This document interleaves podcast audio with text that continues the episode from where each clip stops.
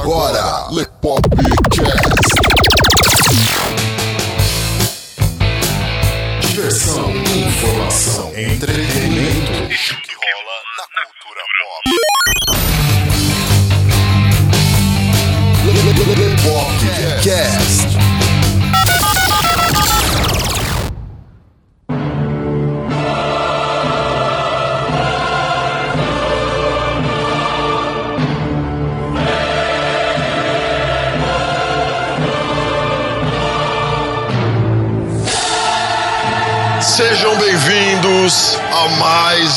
Lepopcast, galera. Você esperou janeiro inteirinho, dezembro inteirinho, na verdade metade de dezembro só, né? O episódio número 36 saiu atrasado, tudo bem, mas voltando ao momento épico, você esperou janeiro inteirinho e agora estamos aqui começando o primeiro Lepopcast do ano de 2018, galera. Este que vos fala é o Léo Favareto e só eu, porque o Carlo teve um problema aí, não pôde fazer a gravação. Putz, no primeiro Lepopcast do ano, galera. Nosso amigo Carlo Barbagalo teve um imprevisto e não pôde comparecer nessa gravação. O cara já deu um gato já no primeiro dia de Porra, serviço, hein? é. apresentar atestado, hein? É, mas não Exatamente. se preocupem, galera, porque a gente passou aí dezembro gravando mais episódios, até porque vocês estão ouvindo isso em fevereiro, mas esse está sendo gravado em dezembro ainda, tá? A magia da edição, né? então é por isso que eu não vou perguntar aqui pros nossos convidados como eles passaram de ano, porque isso está sendo gravado antes da virada do ano, para vocês verem que a gente aqui trabalha o tempo inteiro. né? e comigo hoje para comentar sobre os brucutus do cinema, eu trago de novo os nossos dois amigos que são muito queridos por nós aqui do Lepop e por vocês aí também, que são o Altran Martini. E aí, rapaziada? E aí, Altran, tudo de boa? Beleza, vamos falar besteira de novo. Novamente, mais uma vez. E também o Luiz Lopes. É isso aí, pessoal. É, agora a gente, como a outra falou, vamos falar besteira, só que dessa vez com muita bomba de testosterona, hein? O nego vai acabar de ouvir esse podcast aqui, vai ficar com o peito cabeludo. com certeza. Vai mandar um whey protein com fritas. Só os mutantes aqui, só os mutantes. Só os Só no mutantes. trapézio descendente agora. Galera, vocês vão conferir esse Lepopcast másculo, viril, depois da vinheta.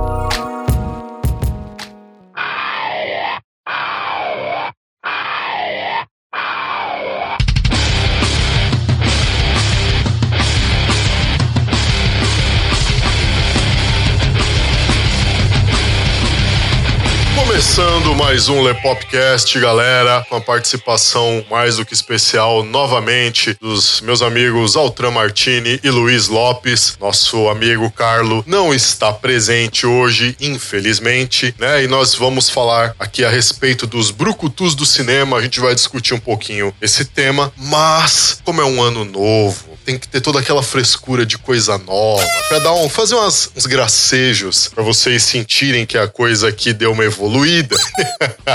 então, já temos até uma vinheta toda especial pros avisos. Olha só que coisa mais bonita. Então, roda a vinhetinha dos avisos aí. Você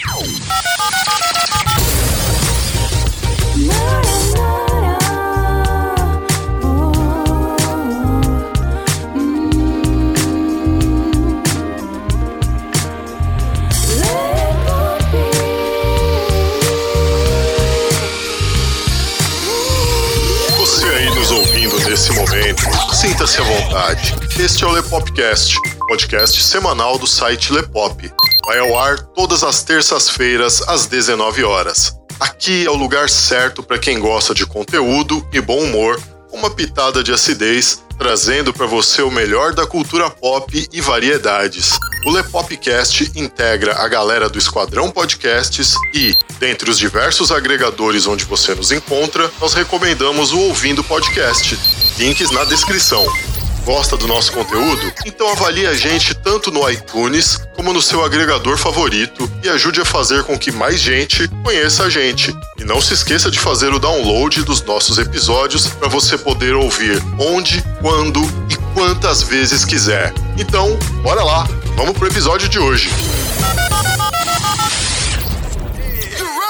Avisos dados, recados dados, está na hora da gente finalmente entrar no assunto e desbravar o mundo dos brucutus do cinema. E a gente já vai começar a coisa aqui. Vamos pegar aqui o início da era dos brucutus, né? Do início do gênero, como que a coisa se deu, grandes nomes, os grandes títulos e algumas curiosidades. Eu acredito que os filmes de Brucutus, eles sempre existiu na cultura do entretenimento norte-americano, assim, do cinema. Ah, se você parar pra ver assim, a gente pode pegar os filmes de westerns, né? Os filmes de bang bang. Cara, aqueles caras lá, os cowboys lá que com uma única arma saía matando, tipo, um exército de bandidos, é um brucutu, se você parar pra ver, não é? Você vê um único cara super bonitão lá, saindo, metendo bala em todo mundo, e você não vê o cara trocando um momento, assim, as balas, né? Você vê que o revólver do cara é infinito, Verdade. né? Nunca acaba as balas dele. Né, O cara mete um contador, né? Declara variável, né? Se zero diferente de um, então bala é igual a bala mais um. Então tem bala pra caralho. Ô, Os caras já usavam hack naquela época, né? Game Shark, né? E aí.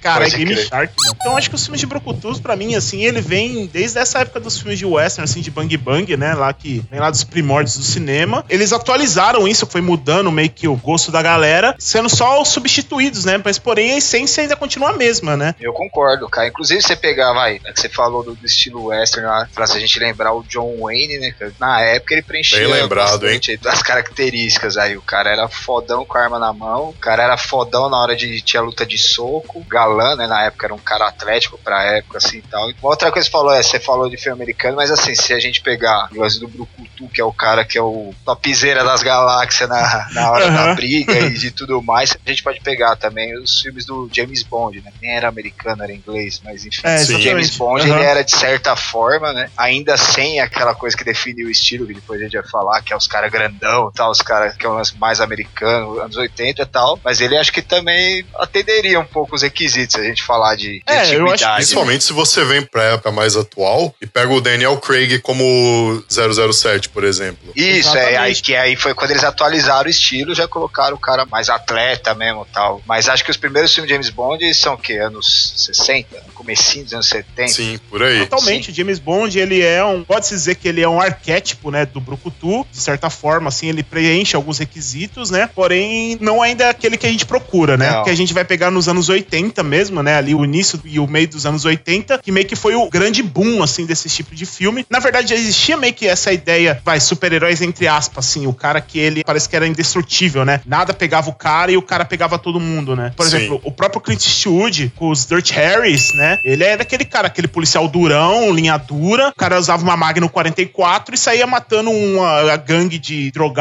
lá de, sei lá, de Chicago, acho que ele era, se não me engano. Charles Bronson também, né? Que é uma galera que migrou da, da época do western, né? Do Bang Bang e que foi pra essa nova linha aí dos policiais linha dura, né? Os, os policiais casca grossa, que acabou virando, entre aspas, virando algumas coisas que se definiria os brucutus dos anos 80, né? Sim. Pode crer. Vou citar aqui um. É que é bem antigo, mas assim, tem também um pouco de uma coisa que era o lance de dar um lance meio cômico, assim, pra cenas de briga e tal, que era o Bud Spencer. Não sei se vocês lembram do Sim, Nossa, sim, o Bud cara. Spencer nesse Rio, né? Isso, Bud Spencer fazia uns filmes junto com o Terence Hill, que eram uns filmes que sempre tinham umas brigas de porrada e sempre os caras eram bonzão. E, se eu não me engano, ele vem do western Bang Bang italiano. A galera dos Trapalhões fazia zoeira com isso, com o Bud Spencer. Porque sempre tinha uma briga de Barney nos filmes antigos dos Trapalhões lá. E sempre na hora que ia começar, Didi chegava lá e. Eles têm até, eu não lembro em qual filme dos Trapalhões, que eles têm uma cena que é tipo Esquadrão Classe A, o Mussum tá de BA, assim, ou Mr. T, Mr. né? T, um dos grande Mr. também T. Da, Aham. da época. Participou até de um filme do rock. Eu acho que assim, o Bud Spencer e Tennessee Hill, né? Eles entram na mesma linha do Charles Bronson, do Clint Eastwood, que é essa galera que migrou, né, do Bang Bang pros filmes mais atuais, assim, que trouxe isso aí, né? É que quando fez a parceria, né, Tennessee Hill e Bud Spencer, que virou lá o Trinity, né, que a galera Sim, chama de isso Trinity, mesmo. era né? o Trent. Trent era o nome do personagem, acho que do Bud Spencer, não lembro agora se é do Bud Spencer ou do Tennessee Hill. Ah, é verdade. É, tinha, tinha um filme que chamava, acho que é Trinity e os Encrenqueiros, que os caras traduziram. Maravilha de subtítulo BR. Ah, né, é, cara? sem Maravilhoso, né, de cara? nós sem os títulos BR. Da né, pesada, do barulho, do balacobaco, Do futuro. do futuro, kickboxer. A hora, a né? Eu acho que hora. o grande título dos anos 80 BR seria tipo a hora do kickboxer do futuro muito louco. né? Esse filme é a definição dos anos 80, tá ligado? Total, Total, cara, mano. total. Eu, eu lembro do Tennessee Hill e do Bud Spencer, cara. Todos os filmes dele, em algum momento, chegava alguma hora que ficava uma treta num bar, assim. E aí tinha aquela parada do Tennessee Hill. Ele não dava murro nos caras, né? Ele dava tipo uns tapa, né? Ele batia de mão aberta Era nos tapa. caras. Isso, era, era, Era só tapa e a tapão. Era só sonoplastia. tapão, só aquela A sonoplastia sempre da chinela. Aham. Exatamente. E sempre tinha aquela hora que alguém voava pela janela, né? Que o Bud Spencer pegava lá, dava aquela defenestração, né? Não sei se você tá ligado, que pega o cara pela cintura e pelo gogó e joga pra fora. Pode crer. Tinha aquela, o, o telefone, né? Que ele batia as duas mãos assim na mãos orelha, do cara, do né? cara, porra, o golpe mais apelo do planeta. É tipo especial, mano. Exatamente, Trás, baixo, frente, os três botões, aí sai o telefone do Bud Spencer. Ele é um dos caras que tá bem a essência dos filmes de, de Brucutus, né? Mas ele ainda não é o que a gente tá Que falando, a né? gente tá buscando. que a gente tá buscando, né? A gente só tá aqui por enquanto só procurando aí a- as raízes, né? Da onde vem toda essa masculinidade aí, né? Essa virilidade cinematográfica, né, cara? Exatamente, cara. cabeludo seguido de socos. Esse braço cheio de óleo, né? Não tem como não lembrar do Jailson, cara. Nossa, é Jailson. Pode crer do lado, pode crer, pode crer. Ai, que delícia! Melhor filme da Terra dos que eu não vi. Cara, toda vez que eu vou tomar um refrigerante de laranja, eu lembro disso, cara? Finalmente aí a gente chegou, né, nos braços malhados aí dos heróis de Brucutu. Eu não sei vocês assim, mas eu acho que pra mim o primeiro filme de Brucutu assim que ele não é um filme de Brucutu, por incrível que pareça. Ele virou um filme de Brucutu, que eu acho que começou isso aí, foi o primeiro Rambo, né, que na verdade nem chamava Rambo, né, chamava First, Blood. Nossa, First cara, Blood, os melhores filmes crer. de todos os Se você tempos. parar pra ver, cara, ele não é um filme de super-herói, tá ligado? Quer dizer, de herói. Porque ele é um cara que ele é um boina verde, né? Que saiu lá, lá da guerra do Vietnã, meio perturbado. Que, aliás, é uma constante no filme de Brucutu. Sempre Sim. o cara é um ex-combatente de alguma coisa. É, ele é um ex-força especial de alguma ex-boina coisa. verde, ex não sei o quê. Até desculpa por que, que o cara é tão foda, É né? tão tipo, ah, foda, por que, que o cara é exato. foda, tá ligado? O cara é Exato. foda porque ele, ah, ele teve o melhor treinamento do exército americano. Tem uma cena no MIB, primeiro filme, que ele vai fazer o teste lá pra ser agente, e aí tem uma galera, assim, do exército, assim, e aí chega uns caras lá do MIB lá e fala, ah, por que, que você tá aqui, jovem? Aí levanta um cara, tipo, mó soldadinho, assim, é, porque the best of the best of the best, tá ligado? Nós somos os melhores dos melhores dos melhores, tá ligado? Aí o Will Smith tá, deu uma risadinha, assim, ah, nós somos os melhores dos melhores dos melhores. Tipo, é bem por aí, acho que é a mesma lógica. Então, deu First Blood, né? O cara, ele perturbadaço, assim, por causa lá da guerra do Vietnã, passou por um monte de tortura e o cacete a quatro. E aí o cara ele virou mendigo, tá andando pelos Estados Unidos, aí ele para numa mendigo, cidade. cara.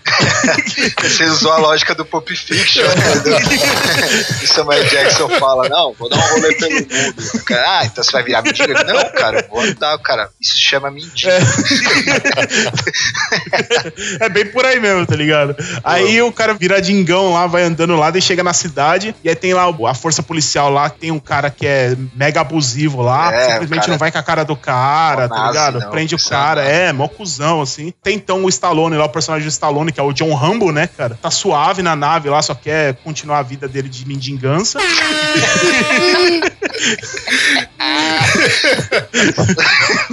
Porra, mano, o cara não pode nem vagabundar em paz, velho. Tipo, o cara era um Jânio Quadros americano. Pode crer, né? mano. Delegado lá, caralho, prendendo por Nossa, vagabundagem.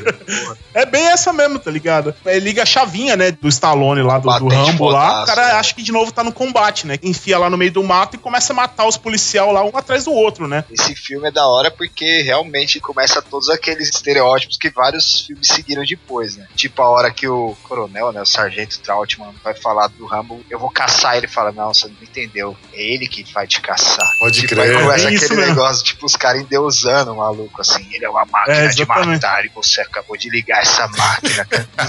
É bem isso mesmo. Pode crer, É cara. mesmo. É, é a partir daí que Mas é começa. aquilo que o Luiz começou falando aí. Ele é um filme que ele começou a definir várias coisas dos filmes de Brucutu, mas ele é um filme que é meio dramão. Não, ele é Sim, Ele é um cara traumatizado de guerra e tenta se libertar daquilo e aquilo não sai dele, entendeu? Eu nem sei se E- quando os caras produziram esse filme, eles estavam tentando fazer um filme que pendesse mais pra ação, do jeito que acabou pendendo, né? Do que mais pra ideia do drama. Porque o peso dramático do filme, assim, né? Tipo, do passado do personagem em si, né? Do John Rambo lá, ela é levada muito a sério no filme. É Sim. levada mais a sério do que nos outros filmes Sim, de Brucutu que você vê. Não, e principalmente do que nos outros filmes do Rambo. Sim. Outros filmes do Rambo descamba pra um lado bem aquele negócio matador nacionalistão tal, É. que é exatamente o oposto do primeiro filme. No final, quando o cara ele começa a falar lá cheio de lágrimas no olho, você vê que ele fala, ele é uma crítica ao Estado. Ele fala, "Pô, a gente lutou pra defender isso aí, não deixando a a pessoa ter liberdade de andar. Exato. O filme é um puta drama esse filme. Eu acho que o lance de ter ido pra ação, acho que foi de propósito, se o Léo. Só que eu acho que nesse filme eles conseguiram encontrar o- uma boa justificativa pra ter tanta ação, tá ligado? Pra ter tanta raiva e o cara tão matadorzão, tá ligado? Acho que nos outros filmes normalmente é as coisas mais toscas, tá ligado? Tipo, o Sim. cara chega e sequestra a filha do cara pra ele fazer um trabalho pra ele, tá ligado? É bem essa Não mesmo. Classicão, né, que cara? É, é a ideia do comando pra matar. tá Ou os caras chegam assim e chegam e falam pra ele bem assim, ó, seu coronel foi sequestrado pelo terrorista X, agora tem que ir lá salvar ele. Só você pode salvar. É. É, só você. Ou o cara é um policial que tá investigando um caso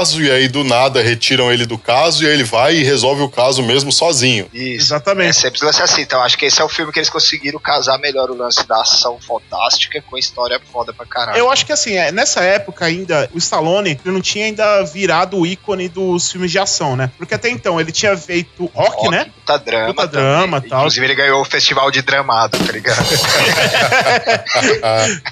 Dramado, né? Tipo, cara, que merda.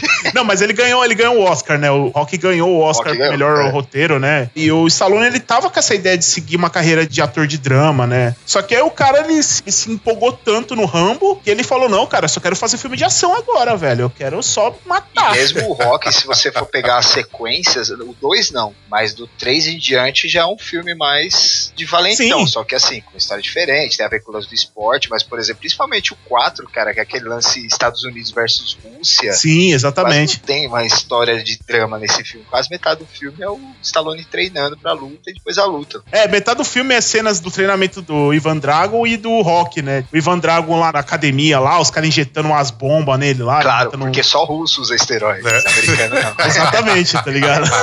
americano não, americano é na raça, né? Americano é na Exatamente. raça, americano. Foda. É a essência dos filmes de Brocutu, né? Sem é o dúvida. americano é o power, né? O resto é resto. Tem que ter um russo no meio dos inimigos. É, Tem nos que anos ter. 80, vilão ou era terrorista ou era russo, ou isso não era um russo terrorista, né? Isso, exato. Ou era tipo um traidor americano, sei lá, que agora o dinheiro, não sei o que, e tem um cara que é um russo que trabalha Exatamente, o cara vira casaca, né? Isso. Mas agora vol- voltando pro Rambo, a gente continuando no Rambo e tal, que veio o Rambo 2, a missão, lembra? E cara, esse pra mim, aí sim, aí ele, aí ele definiu o que que é o filme de Brucutu, que é o lance do exército do homem só. Ele vai lá pro Vietnã, né? Ele volta pro Vietnã pra resgatar lá os amigos dele presos lá com os Vietcong lá, né? Pô, coitado dos Vietcong, mano, os caras já estavam morrendo de fome lá com o comunismo lá, tava cagado, tá? Aí os caras vai me mandam um, Brucutu fuzilar os caras morrendo de fome lá, crer. costela aparecendo lá, os dentes podres, tá ligado? Mano, que, quem vai derrotar um cara desse? Não vai, tá ligado? Não tem ameaça ali, mano. Se jogar uma, um ração ali pros caras ali, um teco de carne ali, acabou. Não tem filme, tá ligado? Faz um churrascão lá pros caras, acabou o filme. E detalhe, é- esse nível de dó, os caras ainda piora no, no terceiro filme, né? Que o cara vai pra Exatamente, que é o terceiro. Afeganistão. É, exatamente. É, pode crer. Porra, mano. Caralho, mano. Mano, os caras tá tudo fudido lá, mano. Você é O louco. Afeganistão é, é satanagem, velho. Ó, muita mancada dos americanos. Você pensa, cara, os caras tá, os cara tá com lá um ditador fudido lá, morrendo de fome. Os caras são obrigados a ter que sair atirando pra não morrer. E aí os caras vai me mandam o Stallone matar todo É. mundo, mano. Aquele cara, pensa o cara acordando de manhã e falando: ah, não, mano. esse cara de novo, velho. E aí o Rambo 3 tem aquela cena clássica lá, né? Aquela briga legal lá com o cara tem lá, né? o Ah, é. Charlie Chin Charlie zoa, né? zoa É, no, no Top Gun. Gun 2, a missão. Nossa, cara, aquela cena é clássica. É. Daí como começou os close-ups, né? No músculo do cara, né? O filme de Brucutu, primeiramente, assim, não é que o cara tem que ser extremamente bombado, o cara tem que ser atlético, né? Tem que sempre mostrar isso de alguma forma. E aí no Rambo 3 mostra ali as costas dele trincada, né? Enfiando a faca no coturno, né? Amarrando a faixinha assim. E sempre besuntado de óleo, né? Não sei por Sempre. que diabo vem É. tanto óleo, né? Sempre. Porque os caras falam, não, é suor. Fala, caralho, mano, o cara só amarrou com tudo. Porra. Nem quem tem obesidade mórbida. Bem sua essa o cu. Caralho, mano. Porra. já pra cruzar o cabo Que da boa trampo, né, esperança e assim, né, cara? É, velho. Se o cara soa pra amarrar com tudo, imagina pro cara, tipo, sair na mão com os russos, velho. O maior inimigo do cara não é, tipo, um terrorista, né? É desidratação, né? Entendeu? Foda. Do Stallone também, outro clássico pra mim, que é o Stallone Cobra, né, velho? Ele é o mais icônico, se for pegar os clichês e as coisas desse tipo de filme que a gente tá falando, acho que ele é o mais icônico de todos, cara. Disparado. Esse é o que o cara é fortão, Hum, ele é. é. o fodão. Ele Solitário. Exatamente. odeia vagabundo. Outra coisa, esse filme é o filme que tem várias frases de efeito. Várias. Você é Muito, uma muita. pura, você é um cocô, eu vou matar você. Fala pra família dela.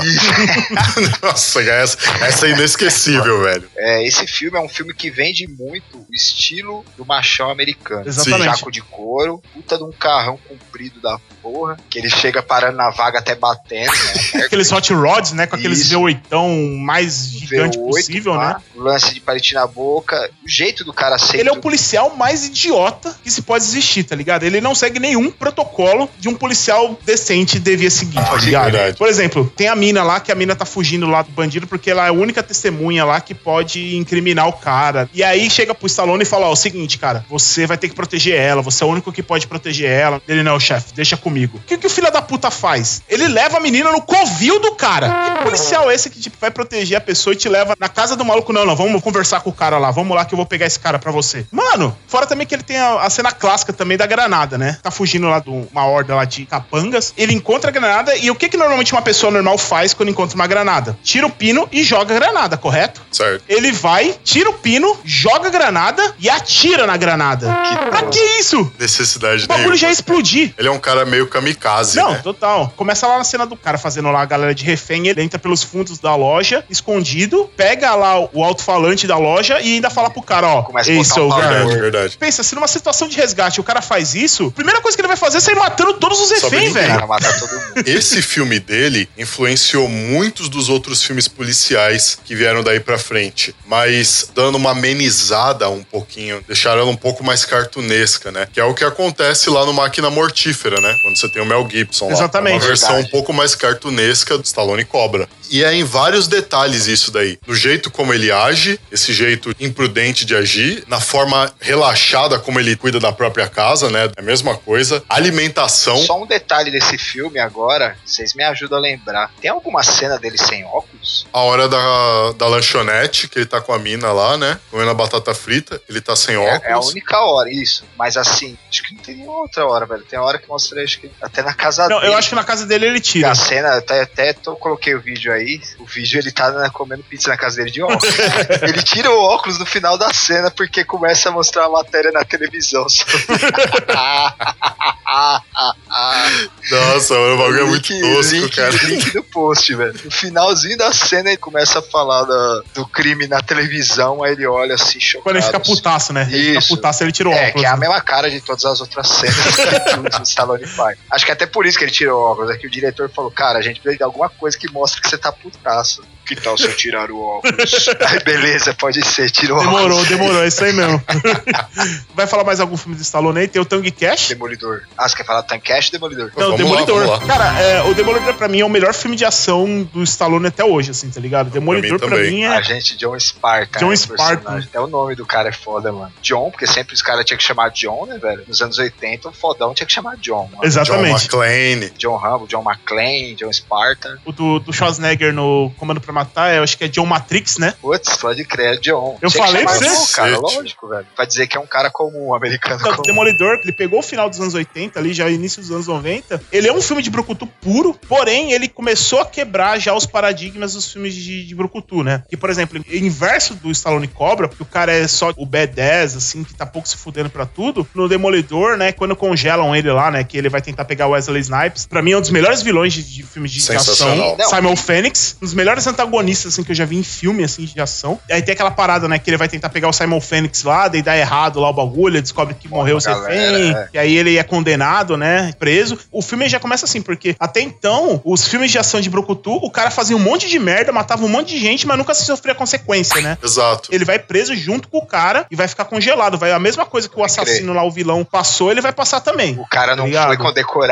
né? Exato. Exatamente. Tipo, no todos os outros o cara vira Os herói. outros filmes policial nesse esquema aí, a única consequência que o cara sofria era ser afastado de um determinado caso. É. Morreu um monte de Entregue seu inocente, o cara. É, entregue seu sua arma. sua arma e já era. O cara destruiu metade da cidade procurando um maluco. Você se E- envolveu demais. É, agora deixa que a gente cuida disso. É sempre Sabe assim. uma outra coisa dentro disso que o Luiz tá falando que é bacana também? É que no Demolition Man, ele é o cara que se liga que tem alguma coisa meio errada no sistema. Sim. Ele percebe lá que os caras, a galera lá que vivia no submundo, lá comendo os ratoburger lá, na verdade eles estavam se fudendo. na É isolado da sociedade, né? Tipo, eles Isso, viravam sim. párias, assim, E né? aí, sem querer, ele acabou resgatando uma coisa do primeiro Rambo, que é o lance de falar, pô, que sociedade é essa que vocês estão criando? Exato. Ele dá uma questionada lá, até vira amigo lá do vilão, né? Que o sistema lá considerava como vilão. Foi o motivo do Simon Phoenix ser acordado, né? Porque lá o, o líder lá dessa sociedade perfeita, ele queria que exterminar esses caras que eles consideravam meio que párias. Ele assim. queria matar o Edgar, Edgar Friendly, que era o líder O dos líder caras. dos caras, exatamente. Só que os caras, ele sabia que os policiais eram uns bunda mole, ninguém ia ter culhão pra matar o cara. Aí o que, que ele fez? Ele resolveu descongelar o Simon Phoenix pra falar, ó, você trabalha pra mim e quero que você mate o cara. Ele falou assim, mano, o mundo tá muito Nutella, preciso de uns caras das antigas pra resolver. É, é basicamente isso, tá É ligado? basicamente É, é hoje, o né? do futuro Nutella, É basicamente hoje, né? É, tipo, é, é hoje vezes Tem uma mil. cena muito clássica, né? Quando o Simon Phoenix foge, né? Pergunta aonde a gente pode encontrar o Simon Phoenix, né? Ele fala bem assim: primeira coisa, aonde encontrar arma aqui nesse lugar? A Sandra Bullock fala: ah, no único lugar que onde podia estar, no museu, porque ele já sabia que o, bandidão daquela época, a primeira coisa que ele vai procurar é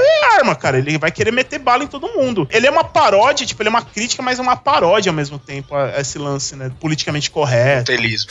No telismo. Bom, de qualquer forma, é, o Demolition Man ele tem esse lance aí nessa paródia, mas o lance também é dos quebra dos paradigmas. Um dos quebra dos paradigmas também, o vilão, Wesley Snipes, o Simon Phoenix, cara, todos os outros vilões de filmes de Brucutu, normalmente é sempre um cara muito cuzão, assim. É sempre alguma coisa assim que remete a algum ditador do mal. E o Demolition Man, o vilão, é o Simon Phoenix, cara, ele consegue ser mais carismático do que o herói. E tem um style todo americano, Sim. Sim. Legal americano, né, da, da época. Sim. Exatamente. O macacão anos 90 Isso. total, né? Macacão, é bem lembrado. Macacão dos clipes de dance. aqueles boots gigantes de basquete, né? Aqueles Air Jordan gigantão, né? E outra também, né? Que é aquele lance dos caras falam que quando ele tá em criogenia lá, a galera implanta coisas na cabeça dele, né? Tem uma cena do filme que eu acho sensacional, que ele chega no apartamento dele, tem um bagulho de novelo de lã, aí Aí ele pega o novelo de lã e começa a tricotar, tá ligado? Tipo, mano, aonde que um filme de brucutu dos anos 80, o cara lá, o Master B10 lá, tá começando a tricotar, tá ligado? Isso é sensacional. Pra mim, o Demolidor, pra mim, eu acho que de filme de ação, eu não vou dizer que ele é o melhor, assim, cara, mas ele é muito próximo de ser o melhor filme de ação de todos os tempos, assim, na minha opinião. Na época, com certeza, ele era. Ele influenciou era muita melhor. coisa dali pra frente, cara. Bom, a gente deu uma, uma explanada aí. O Stallone teria ainda muito mais coisa pra gente falar. Basicamente, quase toda a filmografia dele é de filmes de brucutu, né? Mas a gente vai falar agora aqui de outro nome que fez história aí no meio do cinema de brucutus, que é o Schwarzenegger, Uh. o eterno exterminador do É. futuro. O Stallone, eu acho que foi o cara que deu o pontapé pros filmes de brucutus, né? Porém, eu acho que o Schwarzenegger que elevou isso pra um fenômeno mundial, assim, na minha opinião. Eu acho que o Schwarzenegger que levou os filmes de brucutu pro mundo todo, tá ligado? É... Cara, o Schwarzenegger nos anos 80, meu irmão, o cara era tipo um Midas, tá ligado? Onde colocavam ele nos filmes, o filme virava estouro. Verdade. Dia que nem água no Vem deserto. com o Conan, né? Dá pra considerar um filme de brucutu, porém de espadas, né?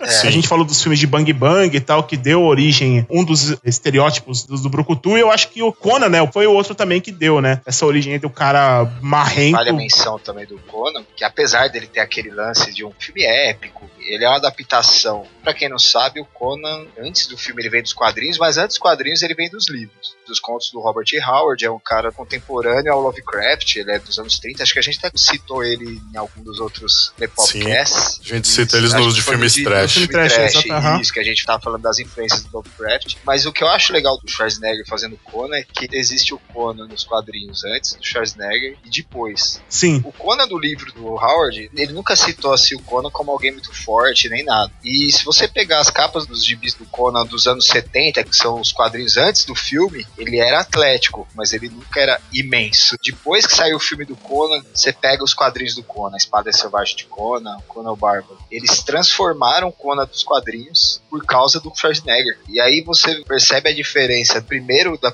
número 1, um, que é de 1971, e aí você vai vendo as edições depois de 1982, que é quando saiu o filme. E aí você percebe a diferença do Conan. A imagem do Schwarzenegger como Conan ficou muito marcada. Até que tentaram fazer o remake aí do Conan aí com o Jason Momoa lá, pô. Eu gosto do caramba do Jason Momoa, acho que o ator legal pro caramba, mas cara, Uma bosta. dá pelo filme não ser bom e não dá porque, velho, Conan real é o É o Schwarzenegger. Schwarzenegger, cara. Eu não consigo ver outra pessoa no papel do Conan, cara. É igual querendo fazer remake do Rock. É, Exato. Dá. Não dá. Tem coisas que é melhor deixar do jeito que já está ali, já virou um clássico, já virou cult. Deixa aquilo ali e já era. Até porque os caras acabam tentando mudar tanta coisa que a essência do personagem se perde logo de cara. Você vê pelo treinamento do Conan no filme do Schwarzenegger. O treinamento dele naquele filme, cara, foi a coisa mais simples e mais É, na épica verdade, que o você pode treinamento imaginar. dele foi ser escravo. É, então. foi se fuder Qual muito. que era o treinamento dele? Ficar todo Girando dia girando roda, aquela né? roda lá pesada pra caramba. Todo mundo morreu, só sobrou ele, cara. Começa com ele assim, moleque e tal, empurrando a roda lá. Tinha um monte de gente empurrando a roda. E aí passa-se anos, é só ele imenso, cara. Todo grandão lá empurrando a roda. Você vê, os caras conseguiram, com uma cena simples, resolver um, um problema de explicar por que, que ele era um personagem tão Que que era forte. tão forte, é verdade. Hoje, nossa, mano, hoje os caras acabam. Tá a mega história toda. É, tem que É, inventar uma mega exatamente. história pra um treinamento, tem que botar um outro cara pra treinar ele, Ele um pá. tutor ali que ensinou ele a lutar. É sempre um tiozão velhão. É, exatamente. Mesmo pique de O Conde de Monte Cristo, né? esse filme ele é tão bem feito que até a cena que ele é libertado pelo mestre dele, acho que tem quatro frases no filme inteiro. A cena que o pai dele explica pra ele sobre o aço, sobre a espada. Depois, lá na frente, é a cena que o cara pergunta pro Conan o que, que é a melhor coisa dessa vida. Verdade. Matar seus inimigos, ouvir o lame- lamento de suas mulheres, tá, tá, Que é tá. os ensinamentos do Kron, Isso, né? isso. mesmo. E aí depois eu- é, a cena do cara quebrando a corrente dele e falando, vai embora. Eles conseguem explicar a história de mais de 18 anos da vida do cara, praticamente sem falar. Você vê como o negócio é bem Foda. feito, Outro cara. detalhe desse filme interessante é que ele, aí ele conhece depois a Valéria lá, que é a ladra, que ela vira a mina dele. Em nenhuma cena ele fala com ela. Ele Verdade. a palavra pra ela. E é um, um engraçado isso aí, cara. Ela fala com ele, ele se beija e tal, não sei o que, ele, ele dá joia pra ela, um monte de coisa, e ele não fala uma palavra pra Esse ela. lance dele não falar é exatamente por causa que na época o Schwarzenegger ele falava um inglês muito Ele tinha um ruim, né? sotaque horrível. É, exatamente. Ele não conseguia falar inglês direito ainda. Então os caras tentavam evitar o máximo que ele falasse. Ele só fosse aquele cara, a expressão corporal dele, ele já desse a entender o que, que o personagem E é queria. foda isso, porque virou parte do personagem, cara. Exatamente. Até que uma coisa que me irritou muito nesse Conan do Momo aí é que ele fala pra caralho. É verdade.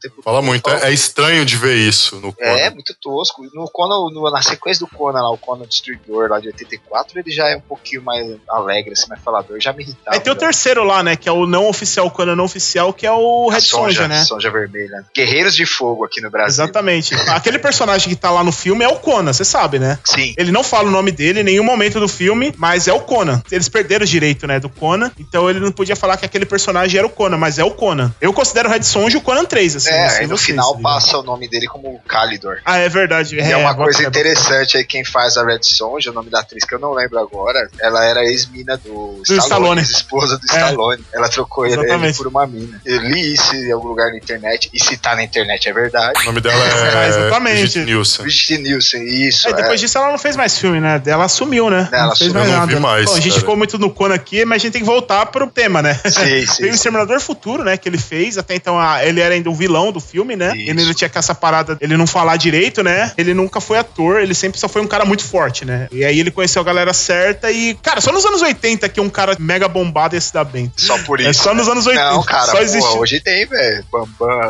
É, hoje os caras se dão bem pelo YouTube, né? É, Aí do é, então. YouTube faz fortuna. Então, o que, que o cara é além de forte, velho? Porque é, a galera tá levando a sério esse negócio de revival dos anos 80 aí. É isso, né? Tô dando Até valor isso, pode agora. crer, né? né, Vai lembrar, né, que o Schwarzenegger, ele fez o Conan, fez o Exterminador Futuro, que até então não colocou ele ainda como um grande personagem, né? E aí, quando ele fez o Predador, que é aí que ele estourou, né? Sim. A galera reconheceu ele mesmo, assim, tipo... Cara, ele veio numa sequência muito foda de filmes, assim, porque ele fez o Predador... Predador que tem a melhor cena de cumprimento de todos os tempos. Sim. De passagem. Dylan, you son of a bitch. Que é o comprimento atômico, né? Isso, o cumprimento atômico quando ele encontra o, o ator que tinha feito Apollo Creed. You Rock, son of a bitch. Que é bem aquilo que a gente falou lá no começo, do nada, simplesmente do nada, na hora que os caras se cumprimentam e dá a mão, a câmera dá um close no braço cheio de óleo dos caras.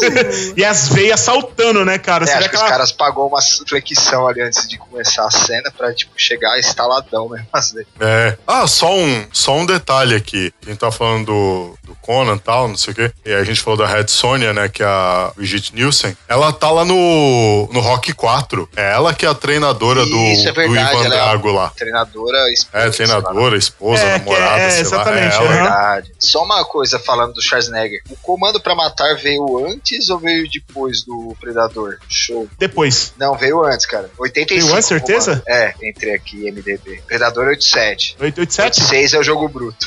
Nossa, que sequência maravilhosa É, de mas filmes. E o né, Vingador cara? do Futuro? Aí já é 90. Que aliás, que filmaço, hein, velho? Sim. Nossa, Schwarzenegger nos anos 80, meu. Pô, Olha. Então, ele arregaçou, cara. Falando de brucutismo. Acho que o filme dele, mais brucutu, assim, que tem todos os clichês, todo aquele lance lá, acho que é o Comando, pra Matar, Matar. né? Total. É o vilão que quer usar ele, né, pra fazer uma missão lá e sequestra a filha do cara pra chantagear. E é o cara sozinho e vai caçando os caras um por um, Veja tá é ligado? maravilhoso o plot do filme. Tipo assim, esse cara é foda. Só ele pode arregaçar com tudo. O que, que eu vou fazer? Eu sequestro a filha dele.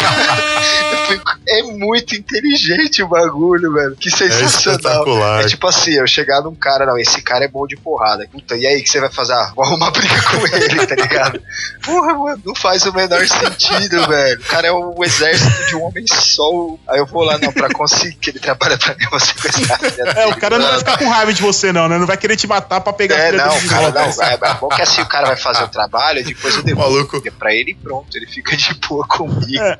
Ele O cara é só o maior mercenário do mundo. Eu vou só pegar a filha dele aqui, sequestrar e tá tudo certo. do céu, cara. Ah. Ele tá né? falando, o Rambo, a diferença do Rambo pros outros filmes de Brucutu é isso, é a capacidade de fazer um enredo que realmente convence. Porque, porra, velho, olha esse. Não, mano. cara, cara, tem as cenas mais clássicas desse, esse filme do Comando pra Matar. Tem aquele, aquele negão que até fez o Predador também, manja. Mano, um negão gigante Sim, mesmo. Esqueci é o nome dele agora. Sei, sei, que é um dos caras da equipe dele. Tem uma cena muito clássica, assim, que mostra como o cara é foda, tá ligado? Que eles vão sair na mão, assim, eles estão, tipo, no hotel pra sair na mão. Esse negão chega assim e fala bem assim: É, meu filho, aqui tem treinamento de boina verde. Aí o Schwarzenegger fala bem assim: Eu como boinas verdes. Do café da manhã, pode, Pode crer. pode crer. Tem a outra também que ele pega o maluco, aí ele, tipo, fala, vou deixar pra matar você por último. Tem uma cena que ele tá, tipo, segurando o cara pelo pé, assim, de ponta cabeça num penhasco, tá ligado? Aí, tipo, o cara, exatamente. "Uh, você falou Pode pra me crer, pode matar por último. Eu menti. E larga lá com o sotaque I lie. I lie. Remember, Sally, when I promised to kill you last? That's what Major you did. I lied. 不能啊 As cenas de explosão desse filme são demais, cara. Os bonequinhos de plástico, assim, você vê, tipo assim, a casa com vários soldados ao redor. Mano, de repente, do nada, é um take, tipo, os soldados e os bonecos de plástico, o bagulho explode, assim, o bagulho, tipo, o boneco fica É a, a pendurado. maquete, né? Isso, nível Chapolin Colorado. É tá espetacular, Parava cara. e porco. Tem uma Sim, cena desse sim. filme também que é sensacional, cara. Que, tipo, ele tá no jardim, assim, tá aparecendo os capanga lá pra morrer. Não, tá é, os caras vão saindo em série, assim. Ele só fica atirando, assim, É. tipo, pro mesmo ponto, os caras ficam saindo e morrendo. Mano, é bem assim a cena, velho. Ah, mano, que saudade dessa época do cinema, cara. Ai, meu. Os caras vão sendo em filinho, assim, morre um, E, diz tipo o- assim, sabe diz que é cara- engraçado? Ninguém toma um tiro e cai, assim. Todo mundo.